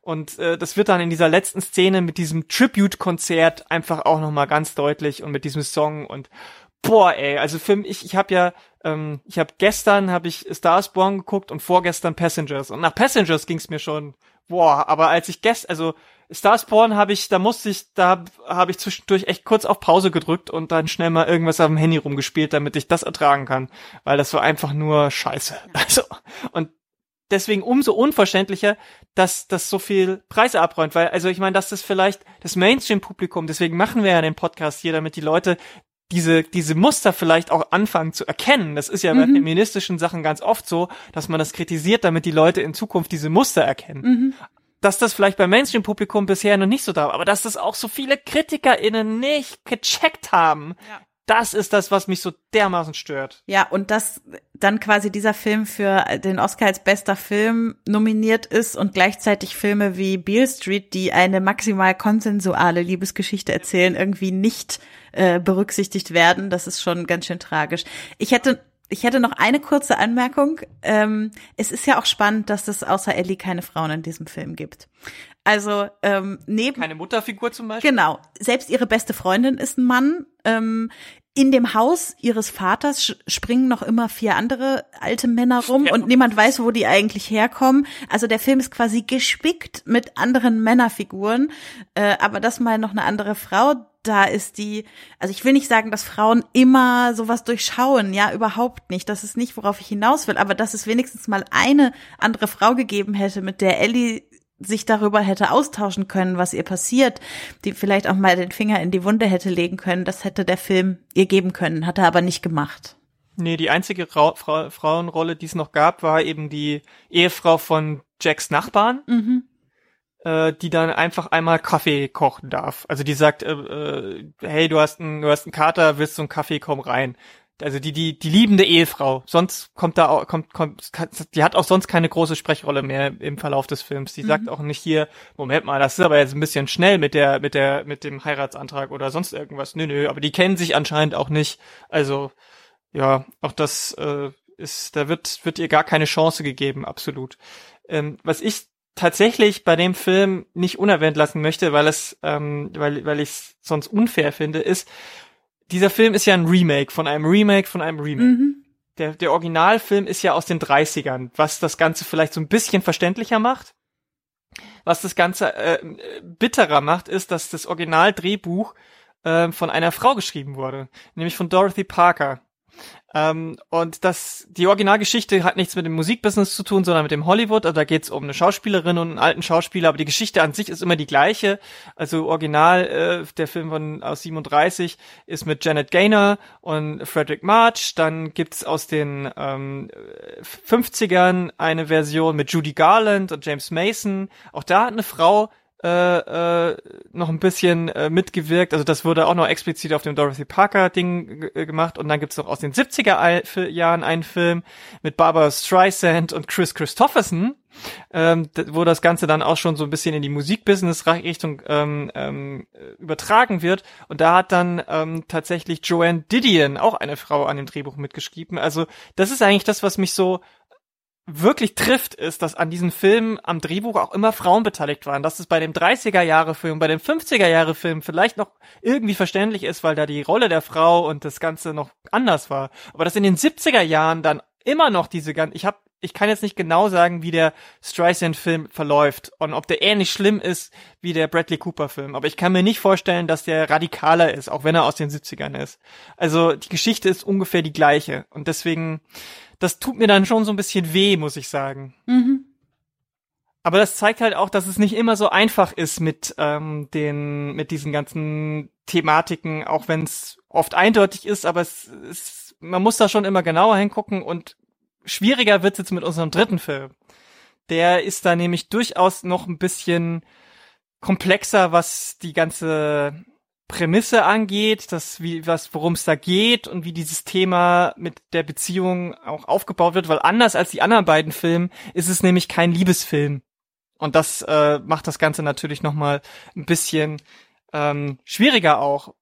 Aber das ist ja auch der Grund, warum wir ihn ausgewählt mhm. haben, weil wir ja gesagt haben, wir wollen das mit Filmen machen, die jetzt nicht unbedingt das so offensichtlich machen. Und in Ex Machina ist es, geht schon bei der Zusammenfassung der Handlung, ist es schon schwieriger, weil wir ja gesagt haben, wir wollen das aus der Sicht der Frau machen, aber in dem Film gibt's eigentlich gar keine Frauen. es gibt nur Männer und Androiden. Und ähm, das ist das ist schon direkt so ein Kernproblem, weil ähm, vieles, was um worüber es in dem Film geht, diese ganzen Gender-Thematiken ähm, angeblich von Alex Garland auch so äh, gemacht worden sind, der das Drehbuch und die Regie geführt hat da, da, weil er sagt, okay, diese Androiden, die sind ja ohne Gender. Gleichzeitig sind aber die Androiden alle weiblich konnotiert. Mhm. Also ganz eindeutig haben die halt äh, haben die teilweise auch weibliche Pronomen, soweit ich weiß, oder zumindest teilweise. Und sie werden, ähm, weil, weil das Ganze alles sehr ähm, cis-heteromäßig gemacht wird, ähm, sind die auch immer sofort irgendwelchen sexuellen Kontexten. Aber ich, also ich sag jetzt einfach mal, dass die, die Hauptandroidenfigur die Frauenfigur ist, auch wenn mhm. ich das nicht hundertprozentig so machen möchte. Ähm, und zwar geht es um die Androidin Ava, die als ähm, Studienobjekt geschaffen von dem ähm, Programmierer und Ingenieur Nathan, gespielt von Oscar Isaac, ähm, in einem sehr ähm, einsamen Ort irgendwo in den in den Bergen mit Wald drumrum, wo man nur mit einem Helikopter hinkommt, von dem auch niemanden weiß, gibt's eine Hütte und da unten dann noch ein Riesenlabor. Und da wird sie gefangen gehalten und studiert von ähm, Nathan, der eben so ein Genie ist, so, ein, so eine Art, ja, irgendwas zwischen, weiß ich nicht, äh, äh, Facebook, Ingenieurs, Kunst, Tesla, was auch immer, diese, alles, alles diese, alle diese New Tech mhm. äh, äh, äh, Arschlöcher in einer Person. Ähm, und der möchte jetzt heraus, also sie soll jetzt beweisen, ob ähm, dieser, ob sie soweit ist, zu sagen, dass sie menschlich ist oder also wie Menschen ähm, ein Bewusstsein entwickelt hat. Der sogenannte Turing-Test ist das ja, in dem ähm, gewisse Fragen und Verhaltensweisen von Androiden so ähm, sich zeigen, dass sie über das Programmierte hinausgehen, was ähm, ursprünglich ge ge ge in, in dies in den Androiden hineingelegt worden ist. Und um das zu machen, äh, trifft sie auf den jungen Caleb, gespielt von Donald Gleason, der in einer Firma von Nathan arbeitet und anscheinend eine Lotterie gewonnen hat, um den großen Meister zu treffen. Ähm, natürlich ist das alles orchestriert und äh, Nathan hat ihn bewusst ausgesucht, dass er, weil er alleine ist, Single ist, äh, genau das richtige Alter hat und so weiter, aufstrebend und ähm, oft auch äh, skrupellos und wurde wird dann eingeflogen und ähm, soll dann eben also Ava wird von ihm getestet in Gesprächen, ähm, wie weit ihr Bewusstsein entwickelt ist oder nicht. Und Ava ähm, schafft es aber immer, wenn kurze Stromausfälle anscheinend passieren, ähm, der Überwachung von Nathan zu entkommen und möchte dann mit Caleb einen Plan schmieden, um zu entkommen was wahrscheinlich nicht ganz so funktioniert, äh, wie man sich das so vorstellt. Ähm, und am Ende ist es tatsächlich so, also ich will jetzt gleich das Ende vorwegnehmen, weil dann, dann können wir, weil das schon auch mit so ein großer Teil ist, ist es so, dass Ava es schafft, ähm, zu entkommen. Sie ist die einzige von den drei Frauen heute, die der ähm, abusive ähm, Beziehung auch wirklich entkommen kann aus eigener Kraft. Ähm, und sie kann auch ihren peiniger Nathan ähm, indirekt töten und sie lässt Caleb ähm, ähm, eingesperrt in diesem in diesem Haus zurück und ähm, schafft es in die Zivilisation der Menschen hinvorzukommen. Ob das jetzt ein Happy End ist, äh, müssen wir vielleicht noch besprechen, aber das ist so die das ist so das Ende von diesem von diesem Film und ja, vielleicht kann ja jetzt eine von euch erstmal sagen, weil ich jetzt so lange geredet habe. Echt, äh, furchtbar. Immer mach, immer stelle ich mich so in den Vordergrund, wie so ein Typ, ey. ähm, typ mit äh, Nathan. Ja, ja, wie, wie Nathan. Ja. Warum ihr, warum das der Film vielleicht so ein bisschen tricky ist. Also ich mochte Ex Machina. Ich mochte Ex Machina ja, äh, weil das für mich eben, eben so eine Art Rape Revenge Plot war, gerade weil sie sich befreit und weil sie auch schon so, weil Ava für mich so schnell die dramaturgische Macht an sich reißt und diese Gespräche dominiert und so früh anfängt da äh, die Geschichte zu beeinflussen. Und deswegen äh, war ich tatsächlich auch sogar ein bisschen überrascht, als ihr den Film ausgesucht habt, weil für mich in dem Film nämlich die abusive Beziehung zwischen ihr und Nathan eigentlich so so offenbar ist, also dass dass sie da eingesperrt ist, dass das nicht in Ordnung ist. Sie sagt ja auch, äh, wieso wieso werde ich hier getestet, wieso wird über mich geredet, dass dass ich abgestellt werden darf. So, warum, warum bin ich in dieser Position? Wer, was rechtfertigt das und so? Also ich finde, das wird total offenbar, auch diese Überwachung, diese Kameraüberwachung und so. Äh, also für mich war das eigentlich als abusive Beziehung sehr klar zu erkennen und dann eben mit dem Racheakt, dass sie sich da befreit, dass sie das System als solches ja auch ausnutzt. Sie fängt ja auch an, sich vor der Kamera zu inszenieren, äh, die, die Blicke auch auf sich zu ziehen, um eben dann den, den jungen Caleb so für sich auch einzunehmen. Äh, und äh, also ja, also mich würde jetzt eher sozusagen die Gegenrede interessieren, weil ich jetzt auch beim zweiten gucken war das für mich immer noch äh, eher eine Rape Revenge Geschichte, die ich gut fand. Ich habe ihn ja jetzt das erste Mal gesehen und ich finde tatsächlich äh, von unserem Fokus her gesehen spannend, dass ich das Gefühl habe, wir haben eigentlich ein Geflecht von abusiven Beziehungen in diesem Film. Also natürlich ist offensichtlich äh, Nathan und Ava. Aber wir haben ja so ein bisschen so ein Dreieck und wir haben ja auch quasi die Beziehung Caleb, Ava, wo man am Anfang das Gefühl hat, es ist irgendwie so rum, dass Caleb sie mit ausnutzt für, er muss halt da diesen, diese Studie jetzt machen, um seinem Chef irgendwie zu imponieren. Und es wird aber ziemlich schnell klar, dass eigentlich dann am Ende sie ihn benutzt, um dort entfliehen zu können und ihn vielleicht auch so ein bisschen symbolisch für alle Männer, die sie bis jetzt gesehen hat, nämlich Nathan, äh, bestraft. Ähm, und dann gibt's ja auch noch die Beziehung Nathan-Caleb, die äh, die ich auch finde, sehr viele, also das ist natürlich keine Liebesbeziehung, aber es ist eine Beziehung, in der sehr viel von diesen Merkmalen, die wir für abusive Beziehungen am Anfang aufgezählt mhm. haben, auch drin vorkommen. Dieses Manipulative, dieses, dass Nathan äh, äh, ihn eigentlich im Unklaren darüber lässt, dass Caleb genauso ein Testobjekt ist in dem Moment, ja, dass er nur the human component ist, dass es nie um ihn als Menschen irgendwie geht, dass er, dass er ihn dahin lockt unter ganz falschen Voraussetzungen, weil er denkt, er hätte was gewonnen. Also es ist so viel Manipulation auch in, in diesem Verhalten und dieser, dieser Circle ist auch so ein bisschen da. Also er wird dann, Caleb wird dadurch belohnt, dass er irgendwelche Fortschritte macht und glaubt, jetzt so langsam Ava verstanden zu haben und äh, vielleicht ist sogar die romantische romantischen Gefühle, die er für sie entwickelt, so ein bisschen eine Belohnung, äh, die man da sehen kann. Also von daher finde ich das ganz spannend, äh, wie sich dort verschiedene Formen der abusiven Beziehung miteinander verschränken.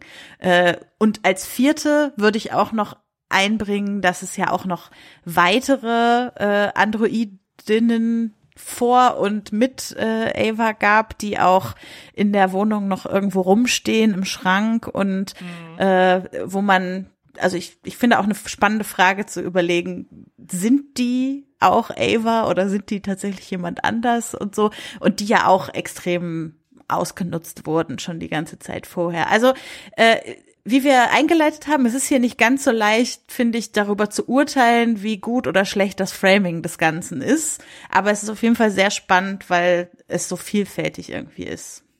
Hm. Hm.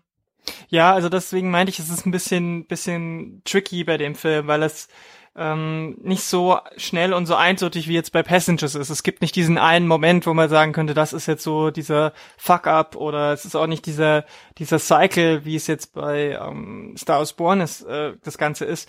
Aber es ist trotzdem nicht gut gemacht, meiner Meinung nach, weil es ähm, vom Setup her schon irgendwie äh, schwierig ist, weil Ava wird ja auch äh, mit diesem mit diesen ganzen Frauentropes und vor allem mit diesen Frauen Roboter Tropes ähm, so zugekleistert, dass dass allein das für mich schon das Ganze irgendwie schwierig macht. Sie ist die Female Seductress, die sie ist die Verführerin. Sie wird als ähm, uneindeutig, als also moralisch uneindeutig, als als ambivalent, als schwierig und auch von wenn man die musikalische Begleitung sich dazu anhört in den in den verschiedenen Momenten, die dann gerade im, im letzten äh, Viertel passieren, dann wird sie oft auch als sehr bedrohlich einfach ähm, ähm, dargestellt und nicht besonders positiv und deswegen ist es mit dem Ende auch so, wenn sie dann in der Menschenmasse ver verschwindet, hat es für mich eher was bedrohliches, so Terminator, so so mm. wie wie, wie die Aliens sind jetzt unter uns und sie fängt jetzt an, quasi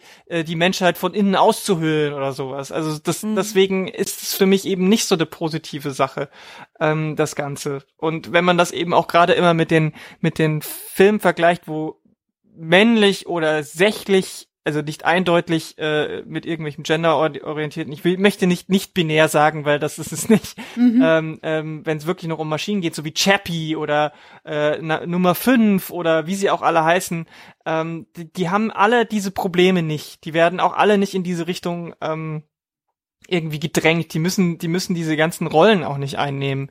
Und äh, also das, das Ganze ist einfach so ein komplexeres Geflecht und deswegen ist dann auch diese Rape-Revenge-Geschichte am Ende eben nicht, hat nicht diesen äh, äh Erfüllungsmoment, wo man so sagt, ja, weil es einfach nicht so mhm.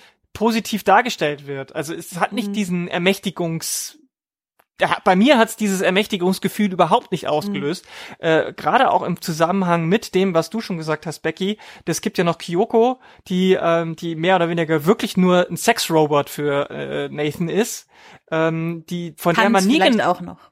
Ja. Hm? Tanz vielleicht Tanz auch. Ja, schon klar, aber es, es geht wirklich, also ja, ja, ist ein reines Pleasure Model. Ja. Wenn man, möchte man das, wenn man das so sagen will. Und man weiß nie genau, wie viel Consciousness hat die eigentlich. Es sieht manchmal so aus, als würde sie mehr wissen und können und man weiß ja auch nicht, am Ende kriegt sie von Ava irgendwas ins Ohr geflüstert und dann bringt Kyoko ja ähm, quasi Nathan erst um. Also man weiß auch nicht, was da so passiert ist und sie, ne, Kyoko ist auch nicht diejenige, die dann äh, überleben darf. Also das ist ja auch noch äh, das äh, Robotermodell, was einer Asian Woman nach ähm, empfunden worden ist von einer ähm, ähm, ähm, Japano-Amerikanerin. Also ich glaube, die hat äh, die Mutter ist Japanerin oder ist auch egal. Auf jeden Fall, da haben wir natürlich auch noch mal eine Race-Konnotation drin und die zweite Race-Konnotation, die ich noch viel krasser finde, ist, bevor sie dann, bevor Ava das verlässt, geht sie in das quasi Spiegelkabinett äh, ähm, von von Dr. Nathan äh, und, und sieht, dass da im Wandschrank die ganzen Vorgängermodelle, Vorgängerinnenmodelle hängen. Und dann bastelt sie sich aus diesen Vorgängerinnenmodellen quasi ihr neues Ich zusammen. Also auch mit, mit Haut und mhm. das ist alles so verstörend. Und es ist auch kein wirklicher Ermächtigungsmoment meiner Meinung nach. Also es hat auf der einen Seite könnte man sagen, naja, sie äh, von dem, sie nimmt das ganze Leid, was ihre Vorgängerinnen ähm, ertragen mussten und baut daraus quasi eine Zukunft. Auf der anderen Seite ähm, ist es natürlich schon so, auch dass sie sich einfach bedient an diesen Sachen. Und man könnte natürlich auch sagen, eine weiße Frau bedient sich an den äh, ja, an dem Leid der Vorgängerinnen, die nicht alle weiß waren. Ähm, also politisch weiß, äh, meine ich mhm. jetzt auch mit dieser sozialen, mhm. politischen Komponente. Äh, das ist alles, also ich finde halt auch die Konnotation äh, nicht so, dass ich sage, das ist am Ende positiv dargestellt. Und das ist so das Problem, was ich dann habe. Also die, die abusive Beziehung wird zwar eindeutig schon auch so irgendwie dargestellt. Aber auf der anderen Seite geht's ja auch immer darum, so for Science und ähm, ähm, es ist, hat ja auch irgendwie einen höheren Zweck und also es ist alles nicht so ähm, klar und deutlich, dass man eben hinterher sagen kann, ja, äh, hier kann man gut sehen, wie schlimm abusive Beziehungen sind, weil es eben sich auch mit dieser Gewaltsache am Ende so entlädt, so dass dann wieder viele sagen werden, na ja, aber das kann ja nicht die Lösung sein, dass die Frau da den Mann umbringt. Also, also das, wisst ihr, was ich das, meine? Ja, ja, das mit dem Frau, also das Frauenbild ist auch etwas, was mir jetzt beim zweiten Gucken noch mal stärker ins Auge gefallen ist und das lag aber auch daran, dass ich die anderen Filme noch im Hinterkopf hatte, vor mhm. allem Passengers und halt überlegt habe, was ist das für ein Frauenbild, was ist es für ein Männerbild. Äh, also bei Passengers ist es ja auch sehr extrem gegendert, sehr stereotyp und ich hatte bei beiden Filmen, also sowohl bei Passengers als auch bei Ex Machina so eine Insel-Assoziation äh, und bei Ex Machina ging das halt so in die Richtung, dass dass ich das auch lesen könnte, wenn ich es jetzt mit, wenn ich es jetzt aus so einer Inselperspektive sehe, dann ist das halt so eine Frauenfigur. Ey, ganz ehrlich, der hat doch alles für die getan, ja? Der hat sich so um die gekümmert. Und der andere, der war total verliebt in die und wollte mit der ein neues Leben beginnen. Und was macht die? Ey, die sticht ihn in den Rücken und dann lässt sie den Typen dann zurück. Und so genau. undankbar genau. sind Frauen, so undankbar und so ja. böse und so gefühlskalt sind Frauen. Es ist schon besser, dass man die in Keller verliesen hält.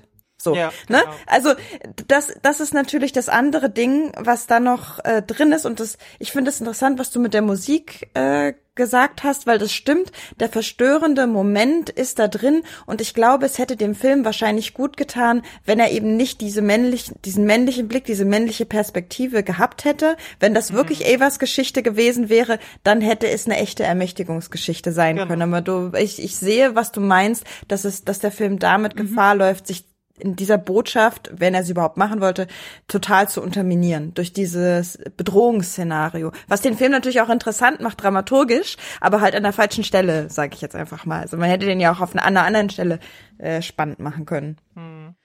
Vielleicht noch ein Gedanke dazu. Äh, ich finde auch ganz spannend in dem Zusammenhang, dass wir quasi Caleb als Vehikel brauchen, damit sich Nathan als Creep darstellt. Mhm. Also, dass es quasi nicht reicht, äh, uns die Beziehung Nathan äh, Ava fortzuführen, sondern dass wir quasi noch ein dazwischen geschaltetes Vehikel brauchen, was bestätigt, Nathan ist ein Creep. Und äh, das könnte man vielleicht auch noch in die Richtung so ein bisschen mit rein mhm. tun mhm. für das Framing. Ja, das mhm. stimmt. Mhm. Also was ich was ich finde, äh, was was du gerade angesprochen hast, ist ein Punkt, da den haben wir gerade noch nicht so ausführlich bisher besprochen gehabt, weil er, äh, obwohl er bei den anderen Filmen auch immer wieder vorkommt, und das ist dieses Anspruchsdenken von den Männern. Mhm. Ja. Ähm, also ganz kurz, vielleicht für die Leute, die den Begriff Incel auch nicht ich kennen. Das ist eine Abkürzung ähm, von Involuntary äh, Celibate, also ein un, un, unfreiwilliges Zölibatleben und äh, bezieht sich vor allem auf junge weiße Männer, die, ähm, weil sie eben keine Frau abkriegen, obwohl sie alles dafür tun, äh, eben im Zölibat leben müssen. Äh, und daraus äh, gibt's dann diese Anspruchshaltung, die die wächst da so ein bisschen raus, auch bei vielen oft, ähm, dass man eben sagt, okay, ich habe, ich, ich, ich opfere mich hier auf und deswegen gehört mir am Ende dann auch die Frau. Das hat auch so ein bisschen was, das kommt auch kommt auch sehr stark aus dem Nerd und Gaming Spektrum, wo es ja auch dazu, da gibt's ja auch diese Trope, dass man ähm, die Frau als äh, Trophy bekommt, ne, wenn man das geschafft hat, wenn man die ganzen Mühen auf sich genommen hat und den Drachen besiegt, den bösen Zauberer äh, getötet, dann äh, äh, und die, die Prinzessin aus dem Verlies befreit hat, dann reicht es nicht, sondern die Prinzessin ist dann auch gleichzeitig Love Interest und küsst die, den Prinzen, egal wie er aussieht, egal was er tut, egal wie er drauf ist, ähm, egal was für ein Creep er ist, aber er hat sie sich verdient, so als Objekt eben. Und das ist auch diese Anspruchshaltung, die sich in allen drei Filmen so ein bisschen durchzieht. Äh, also bei, bei Star is Born ist es auch die Anspruchshaltung so, ja, ich habe dich zum Star gemacht, deswegen äh, äh, habe hab ich dies, den Anspruch auf dich als Person und auf deine Liebe. Ähm, und auch bei Passengers ist es ja auch so, dass er diese Anspruchshaltung hat, zu sagen, ja, aber ich leide doch so sehr und ähm, deswegen habe ich, äh, das, er sagt diesen Satz ziemlich am Anfang, ähm, ähm, dass das ein evil sense of humor hat. Ich habe es mir aufgeschrieben. Äh, evil sense of humor of the universe. Also ähm, ist der, das ein schlechter Witz, ein böser Witz, ein böser schlimmer Humor des Universums, dass er ausgerechnet alleine da aufwacht und ähm, das, das ist dieses wronged by the world und das ist ja genau das, was diese Incels auch denken. Sie sind äh, zu Unrecht müssen sie leiden und zu Unrecht ähm, haben sie dieses dieses Schicksal und äh, das äh, daraus ergibt sich direkt diese Anspruchshaltung. Naja, aus diesem Unrecht Recht wäre eigentlich, dass ich die schöne Frau bekomme. Und das ist ja, das zieht sich eben durch alle drei Filme. Das war mir noch mhm. wichtig, das zu erwähnen. Mhm. Ich würde dann jetzt hier an der Stelle den Sack zumachen. Mhm. Wir sind weit über unsere mhm. normale Gesprächszeit, aber ich mhm. habe das Gefühl, wir haben das heute bei dem Thema ja. gebraucht. Darf ich ähm, mir zum Schluss was wünschen? Falls ja. die Hörenden äh, Filme kennen, in denen sie das Gefühl haben, dort wird eine abusive Beziehung dargestellt und auf eine Art und Weise geframed, die nicht so ist wie die Filme, die wir jetzt vorgestellt haben, äh, schickt uns das gerne in den Kommentaren oder so. Ich fände das wichtig zu zeigen, dass es nicht darum geht, dass keine abusiven Beziehungen in Filmen stattfinden mhm. sollen, sondern dass es darum geht, wie sie dargestellt werden. Wie sie dargestellt ja. werden. Also wenn am genau. besten sogar noch am Ende eine positive Lösung für die Person die in der Beziehung leidet, rauskommt. Das kann durchaus auch mal sein, dass es der Mann ist, der unter der Frau leidet, ist leider nur in der Regel nicht der Fall, aber ich möchte es nicht ausschließen. Also das würde mich am, noch am allerstärksten interessieren, ob es auch Filme gibt, bei denen das am Ende auf eine gute Art und Weise gelöst wird. Vielleicht auch ohne große Gewalt. Ja. Also ich meine, diese Revenge-Sachen sind ja dann oft genau das, dass sich dann die Frau ähm, gewaltmäßig dagegen wehrt, weil sie es auch muss aber ähm, da würde mich natürlich interessieren, ob es das geht, weil ähm, mir geht's natürlich auch darum, das will ich, will ich dich äh, unterstützen, Becky, zu sagen, wir müssen dieses Thema darstellen, aber dann bitte so, dass es auch eindeutig als schlecht ge gekennzeichnet ist, mit am besten irgendeiner Art von Lösungsansatz. Mhm. Und wenn die dann auch noch ohne Gewalt funktioniert, dann wäre das natürlich ganz tippitoppi. Ja. Schickt uns ja. sowas bevor es lustig wird, möchte ich das Ernste noch abschließen. Und äh, weil mir das am Herzen liegt, jetzt nochmal zu sagen, ich finde, dieser Podcast hat sehr eindrücklich gezeigt, wie äh, eng die Verbindung ist zwischen das, was wir im Film sehen und das, was in der Realität passiert und wie groß der Einfluss eben auch sein kann von dem, was wir auf, eben auf der Leinwand sehen und was in unser eigenes Leben hereinspielt, dadurch, dass wir eben bestimmte Ideen von Romantik und Liebe übernehmen. Und das ist mir einfach wichtig, jetzt nochmal zu betonen, weil das ein Bereich ist, der einfach wirklich wirklich sehr brenzlig ist. Wir haben jetzt hier vor allem über psychische Gewalt gesprochen, aber es geht ja auch noch sehr viel weiter. Und äh, in dem Sinne auch noch mal so als Botschaft für alle, die zuhören und die jetzt vielleicht auch eine neue Perspektive auf diese Filme gewonnen haben, aber vielleicht auch auf ihre eigene Beziehung, möchte ich einfach so die Botschaft auch noch mal äh, raussetzen. So, ja, ihr dürft aufmerksam sein, ihr dürft immer Nein sagen und ihr dürft immer auf eure eigenen Emotionen vertrauen. Die sind immer wertvoll und die müssen auch immer Raum bekommen. Und das möchte ich jetzt hier am Ende nochmal als Botschaft raussenden. Hm. Und jetzt darfst du ein Fun Fact, äh, um die Stimmung etwas zu heben. Naja, was heißt Fun Fact? Ich fand es einfach, ich habe dann, ich guck ja dann auch immer, ich habe mir die ja die Filme ja nicht ähm, im Streaming-Diensten angeguckt, sondern auf äh, Blu-ray ausgeliehen aus der Bibliothek, weil es mich da nichts kostet. Und auf der Passengers Blu-ray war, war auch äh, natürlich Extras drauf. Und neben den paar entfallenen Szenen, die alle nicht besonders viel verändert haben für das, was wir heute gesagt haben, gab es auch einen Punkt, der hieß On the Set with Chris Pratt. Und ich dachte so, was ist das denn? Und erst dachte ich, hm, vielleicht ist das so ein lustiges Blooper-Set, weil wir wissen ja, Chris Pratt kommt eigentlich von so einer Comedy-Serie. Vielleicht hat er da viel Schabernack gemacht und das ist dann so das ähm, Featurette. Aber nein, es war einfach so ein fünf Minuten Beitrag, wie cool und geil Chris Pratt als Schauspieler ist. Also ich verstehe überhaupt nicht, was das sollte, weil es gab mit ähm, der weiblichen Hauptdarstellerin Jennifer Lawrence. Jennifer Lawrence gab's das nicht. Es gab's nur mit ihm. Und da gab's tatsächlich so, ne, du siehst dann so ein paar Szenen, so ein bisschen behind the scenes, äh, wie so, wie so paar Takes gedreht werden. Und dann gibt's aber auch immer wieder so reingeschnittene Interview-Bits von Regie und von, auch von Lawrence, die sagen, oh, was für ein toller Kerl dieser Chris Pratt doch ist und wie, wie der sich ins Zeug legt. Und äh, dann sagt er, ja, zwölf Stunden Drehtag und er ist immer noch fit und er kann das noch. Und das war das komplette Featurette ging nur darum, wie toll dieser Mensch ist. Und ich frage mich, was das soll. Also, und, war, und, und es zeigt ja auch, dass dadurch, dass er das bekommt und sie nicht, was da wieder für eine ähm, Ungerechtigkeit, eine Imbalance passiert, ähm, durch, durch sowas wie, wie Extras. Und das hat mich irgendwie, also ich find's gar nicht so Fun Fact, ich find's nur irgendwie ist mir halt aufgefallen danach und es passt also aber nicht in die Diskussion. Deswegen wollte ich noch mal dein dein kleines Haarbällchen zum Abschluss. Mhm. Ja, genau. Ähm, dann würde ich jetzt, bevor wir zu den Tipps rübergehen, noch mal eine weitere Hörempfehlung rausgeben. Die Kolleginnen von Feuer und Brot haben nämlich dieses Thema auch schon mal aufgegriffen, beziehungsweise bei, also zum Thema toxische Beziehungen in romantischen Filmen haben die einen Podcast aufgenommen. Das ist gar nicht so lange her. Also wer äh, sich jetzt weiter mit dem Thema beschäftigen möchte, dem sei dieser Podcast und diese Podcast-Ausgabe im Besonderen natürlich jetzt noch mal ans Herz gelegt. Und abgesehen davon gehen wir jetzt über in weitere Tipps. Und ich mache einfach mal weiter, weil mein Tipp nämlich auch etwas mit Beziehungen zu tun hat. Und zwar äh, geht es um eine Veranstaltung in Berlin, die ist jetzt äh, schon recht bald, äh, nämlich am 29. Oktober. Und im City Kino Wedding findet das statt im Rahmen einer Veranstaltungsreihe, die heißt Durch den Abend mit. Und an dem Abend wird es also gehen durch den Abend mit Filmlöwen. Und äh, wir zeigen den Film Hjertat, äh, auf Englisch The Heart von Fanny Metelius.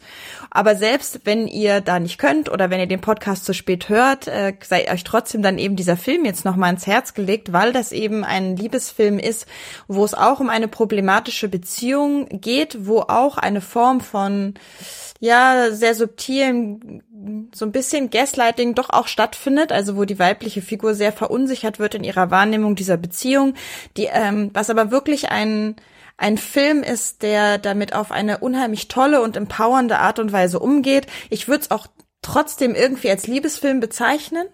Ähm, vielleicht auch gerade deswegen, weil eben das Framing so gut ist, dass es auch weiterhin irgendwie als Liebesgeschichte funktioniert. Äh, und ja, also herzliche Einladung ins City Kino Wedding zu kommen. Ich verlinke das natürlich, aber selbst wenn ihr es nicht schafft, eine herzliche Einladung, euch den Film äh, zum Beispiel auszuleihen aus der Bibliothek, wie wir gerade gehört haben, mhm. oder an einem VOD-Dienst eurer Wahl. Becky, Your Tipp. Ja, ich habe auch einen Film mitgebracht. Äh, wir sind ja gerade im Oktober und viele Filmpodcasts machen im Oktober den Horror-Oktober und gucken ganz viele Horrorfilme.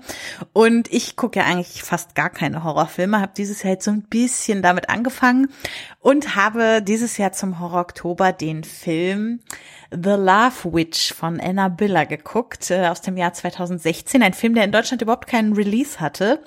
Und das ist sehr schade, denn The Love Witch ist äh, wirklich ein guter Einsteiger in Horrorfilm, der noch dazu äh, eine feministische Thematik nach der anderen behandelt. Also äh, und noch dazu sieht er aus wie ein Film aus den 60er Jahren. Also er ist ganz bewusst so gedreht. Anna Biller hat ungefähr jede Rolle in diesem Film übernommen, also Regie, Drehbuch, Produktion, Musik. Sie hat selber die Kostüme genäht äh, und den Schnitt gemacht. Also es ist quasi eine One-Woman-Show hinter der Kamera ähm, also nicht ganz, der Kameramann äh, äh, David Mullen äh, war noch dabei, aber sonst äh, ist alles ihr Werk und ich finde, es ist wirklich ein, also ich habe so viel gelacht über jammernde Männer in diesem Film.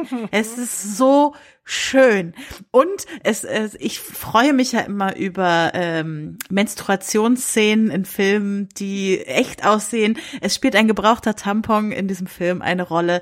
Es gibt Männer, die überhaupt nicht erkennen, dass das ein Tampon sein könnte hinterher. Es ist so, es gibt so viele Sachen in diesem Film, die ich fantastisch fand. Äh, kann ich empfehlen, auch für Leute, die sonst mit Horror nicht so viel anfangen können. So wie für mich, es ist ein Horrorfilm für mich quasi. Mhm. Ah, gut. okay, Lara, dein Tipp schnell hinterher. Ja, mein Tipp, ganz kurz und knapp, ist ein Filmtipp. Ähm, Private War heißt der. Das ist ein Film vor äh, Regie Matthew Hanneman, äh, geschrieben von Arish Amel und Mary Brenner die ähm, das Mary Brenner ist diejenige, die den auf, auf dessen Artikel äh, in der Vanity Fair das beruht, denn es geht um eine ähm, Kriegsreporterin, äh, das ist die Hauptfigur, die über ihr ganzes Leben lang immer in die krassen Kriegsgebiete gereist ist, um zu dokumentieren, was der Krieg in der Zivilbe Zivilbevölkerung anrichtet. Ähm, und das ist den habe ich vor kurzem wieder mal auch da den ausgeliehen und geguckt und ich finde gerade durch die ähm, politischen ähm, Sachen, die äh, Richtung Türkei und so äh, Kur Kurden, Syrien, all das, der der der Film behandelt nämlich auch diesen Krieg. Da sieht man mal, wie lange der jetzt schon wieder dieses dieser Konflikt schon wieder schwelt. Also ähm, da geht's auch viel um darum, was Assad tut und ähm, äh, sie, dies beruht auf einer wahren Begebenheit. Diese Kriegsreporterin gab es wirklich und die hat ähm, ähm, auch sehr darunter gelitten. Die hat auch PTSD bekommen und so, konnte aber auch nicht aufhören, weil wie das so ähnlich wie bei SoldatInnen ja auch ist, äh, haben die dann irgendwie so eine Art auch äh, Sucht danach entwickelt und es ist ein ganz unangenehmer Film, der mir ähm, auf eine in Anführungsstrichen gute Art und Weise ein unangenehmes Gefühl gemacht hat, weil er weil er mir gezeigt weil, weil, weil er nicht nur mir, sondern weil er einfach dieses, dass das, was Krieg eigentlich ausmacht, was das, was das für ein furchtbares Leid ist, das wird in, wird in dem Film, ähm, bekommt eine große Rolle. Und ähm, es geht eben nicht um irgendwelche SoldatInnen, Spezialeinheiten, die irgendwas irgendwo machen und Geballer und sonst irgendwas, sondern es geht tatsächlich wirklich äh, um das, was Krieg in den meisten Sachen eigentlich ist und was er anrichtet. Nichtsdestotrotz ist es natürlich ähm, nicht hundertprozentig unkritisch zu betrachten, weil auch hier haben wir eine weiße Frau, die in ähm, äh, Gebiete reist von, äh, von Leuten, die nicht weiß sind und darüber dann irgendwie so ein bisschen White Savior mäßig berichtet und sich daran natürlich auch so ein bisschen bereichert, in dem Sinne, dass sie dafür auch dann ausgezeichnet worden ist. Aber sie tut es nicht deswegen.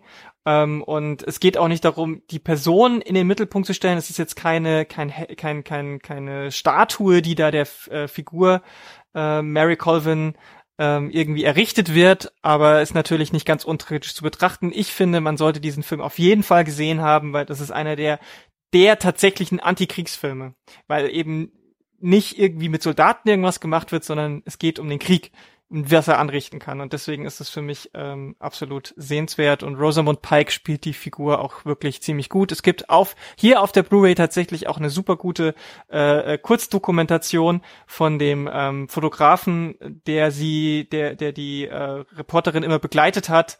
Ähm, also das, äh, das, da ist auch noch mal viel Mehrwert drin. Ähm, absolute Empfehlung, wenn ihr euch mal über sowas äh, informieren wollt. Ich kann nur sagen, jeder sollte sich das angeguckt haben, damit, wenn ihr wieder mal Nachrichten hört und dann heißt es wieder, ja, da ist, ist, äh, ist wieder jetzt Krieg ausgebrochen, dass ihr euch ähm, wirklich mal vorstellen, halbwegs vorstellen könnt, was das eigentlich bedeutet. Also ein negativ klingender Tipp, aber wichtig, wichtig. Naja, und auch da wieder die Verschränkung zwischen Film und Realität. Äh, mhm. Ne? Also das ist auf jeden Fall, was sich heute für uns ja auch hier durch den Podcast gezogen hat. Insofern passt das eigentlich ganz gut. Ja, dann sind wir äh, eigentlich schon wieder so gut wie durch. Ich äh, nutze jetzt hier nochmal wie immer die äh, den kleinen Abgesang, wie ich es in meinen Notizen nenne, äh, um auf unsere Steady-Kampagne von der Filmlöwin nochmal hinzuweisen. Wir freuen uns natürlich nach wie vor über Unterstützung. Unsere Finanzierung, die wir hatten bis September, ist ja jetzt weggebrochen und wir halten uns jetzt tatsächlich wirklich so ein bisschen mit Mühe und Not kräftemäßig über Wasser und würden uns natürlich total freuen, wenn wir es irgendwie wieder schaffen, das Projekt Filmlöwin, die Webseite, aber natürlich auch den Podcast wieder auf halbwegs stabile Füße zu stellen, damit es mit, äh, ja, damit es mit der Filmlöwin eben weitergehen kann und das einzige deutschsprachige feministische äh, äh, Filmblog auch weitergehen kann. Das wäre schon toll. Also wir freuen uns über alle Spenden. 2,50 Euro äh, ist so ein Klassiker. Das ist unser meistverkauftes Modell. ein Kaffee, ein Kaffee to go im Monat, so. Ja, also darüber würden wir uns sehr freuen. Worüber wir uns ja auch freuen, äh, ist Feedback. Äh, wir haben ja diesmal auch schon quasi direkt eine Frage an euch rausgegeben im Podcast, die ihr uns beantworten könnt. Aber auch grundsätzlich freuen wir uns natürlich über Feedback auf allen Kanälen, die wir auch gleich nochmal dezidiert durchgeben werden. Und natürlich auch über iTunes-Bewertungen, weil ist ja klar, ne, wenn da Bewertungen sind, dann ist man auch sichtbarer und dann hören uns vielleicht mehr Menschen. Das ist ja auch das, was wir wollen. Wir haben ja eine, eine Botschaft zu verkünden, insbesondere mit dem Podcast heute. Und dazu auch, ich habe nämlich eine Bewertung bei iTunes heute gelesen, über die ich mich sehr gefreut habe. Eine, ja, ich weiß nicht, wer sie geschrieben hat, aber du Person da draußen, vielen, vielen Dank. Äh, ich habe es gelesen, die anderen beiden werden es noch lesen und werden sich auch freuen. Und das ist ganz viel Katz Katzenschmusflausch. Äh, Dankeschön, danke. Wollen wir sie nicht vorlesen? Äh, also sie schreibt, ich bin so dankbar für diesen Podcast. Schon lange gibt es den Blog der Filmlöwen Sophie, die sich mit Filmrezensionen aus der feministischen Perspektive befasst. Nun hat sie mit Lara und Becky die perfekten Mitstreiterinnen gefunden, um im lockeren Plauderton über dieses Thema zu podcasten. Die drei schaffen es trotz der Kürze der Zeit thematisch schnell in die Tiefe zu gehen und dem Zuhörenden wesentlich mehr zu bieten als einfach nur Filmtipps. Hier geht es viel mehr darum, was die Filme für sie persönlich bedeuten, wie wichtig ein emanzipatorischer Anspruch beim Filmemachen ist und welche Subtexte Filme haben, die man vielleicht selbst noch gar nicht wahrnahm. Intersektional, feministisch, fabulös. Ein wichtiger Podcast. Ja. Fabulös. Ganz, wow. ganz ehrlich, ein wichtiger Podcast, das ist doch so ein Marketing-Slogan, oder? Filmlöwinnen, ein wichtiger Podcast. ja, also ganz, ganz äh, ab vom Marketing. Ich finde es einfach, also wenn das jemand das, was ich mache, als wichtig bezeichnet. Das, das ist, also mehr brauche ja. ich gar nicht. Ich freue mich auch über, freue mich auch über 2,50 Euro bei Steady, aber das. Danke, dass du das noch hinzugesetzt hast. Okay, dann sagen wir doch äh, noch mal durch, wo ihr uns noch mehr Katzenschmusflausch geben könnt oder euch äh, oder uns generell finden könnt. Äh, Lara, magst du einfach mal anfangen? Ja, ich bei mir geht's ja immer schnell auf Twitter Acts of Kindness, at Lara K mit 3a hinten dran könnt ihr mich finden. Das ist das Wichtigste. Becky? Äh, ich bin in allen möglichen sozialen Netzwerken als Genderbeitrag zu finden und sonst in verschiedensten Podcasts. Äh, zum Beispiel bei den Klassikern der Filmgeschichte erscheint diesen Monat noch eine Folge über Ice White Shut. Mm. Das klingt vielversprechend. Mhm. Ja, und mich findet ihr, und das ist am einfachsten zu merken, weil unser Podcast ja so heißt, äh, eigentlich überall als Filmlöwin, äh, zum Beispiel bei Twitter oder auch bei Facebook, da haben wir eine Seite oder auch bei Instagram, äh, eher im privaten Rahmen. Und natürlich ganz wichtig, falls ihr die Webseite noch nicht kennt, dann schaut unbedingt auch auf filmlöwin mit oe.de vorbei. Wir haben da immer unheimlich viele Filmkritiken zu aktuellen Filmen und ein tolles Register zu älteren Filmen. Das lohnt sich vorbeizuschauen. Okay, Kinders, das war's schon wieder. Ähm, Nächste ich, Folge dann was Schöneres. Nächste Folge was Schöneres und eigentlich kommt eigentlich kommt da jetzt der Abgesang und irgendwie ist mir nicht so wohl dabei mhm. zu dem nee. zu dem Thema jetzt irgendwas mhm. zu singen ähm, und deswegen würde ich vorschlagen, dass wir uns an der Stelle einfach aus ganzem Herzen verabschieden und bedanken fürs Zuhören ihr da draußen und ich bedanke mich bei euch beiden, dass ihr dabei wart und diesen doch insgesamt jetzt auch harten Podcast mit mir bestritten mhm. habt. Ähm, es hat gut getan, darüber zu reden mhm. für mich. So, Voll. Das, ähm, wir sind jetzt eben, wie ich schon sagte, etwas lang geworden, aber ich glaube, das hat's gebraucht und ich bin froh, dass wir uns die Zeit genommen haben und ich hoffe, dass wir damit vielleicht auch bei der einen oder anderen Person etwas Positives anstoßen können. In diesem Sinne sagen wir einfach auf Wiedersehen, oder? Genau. Macht es gut. Okay. Tschüss. Macht bis zum nächsten Mal. Bleibt gesund und fröhlich. Tschüss. Ciao.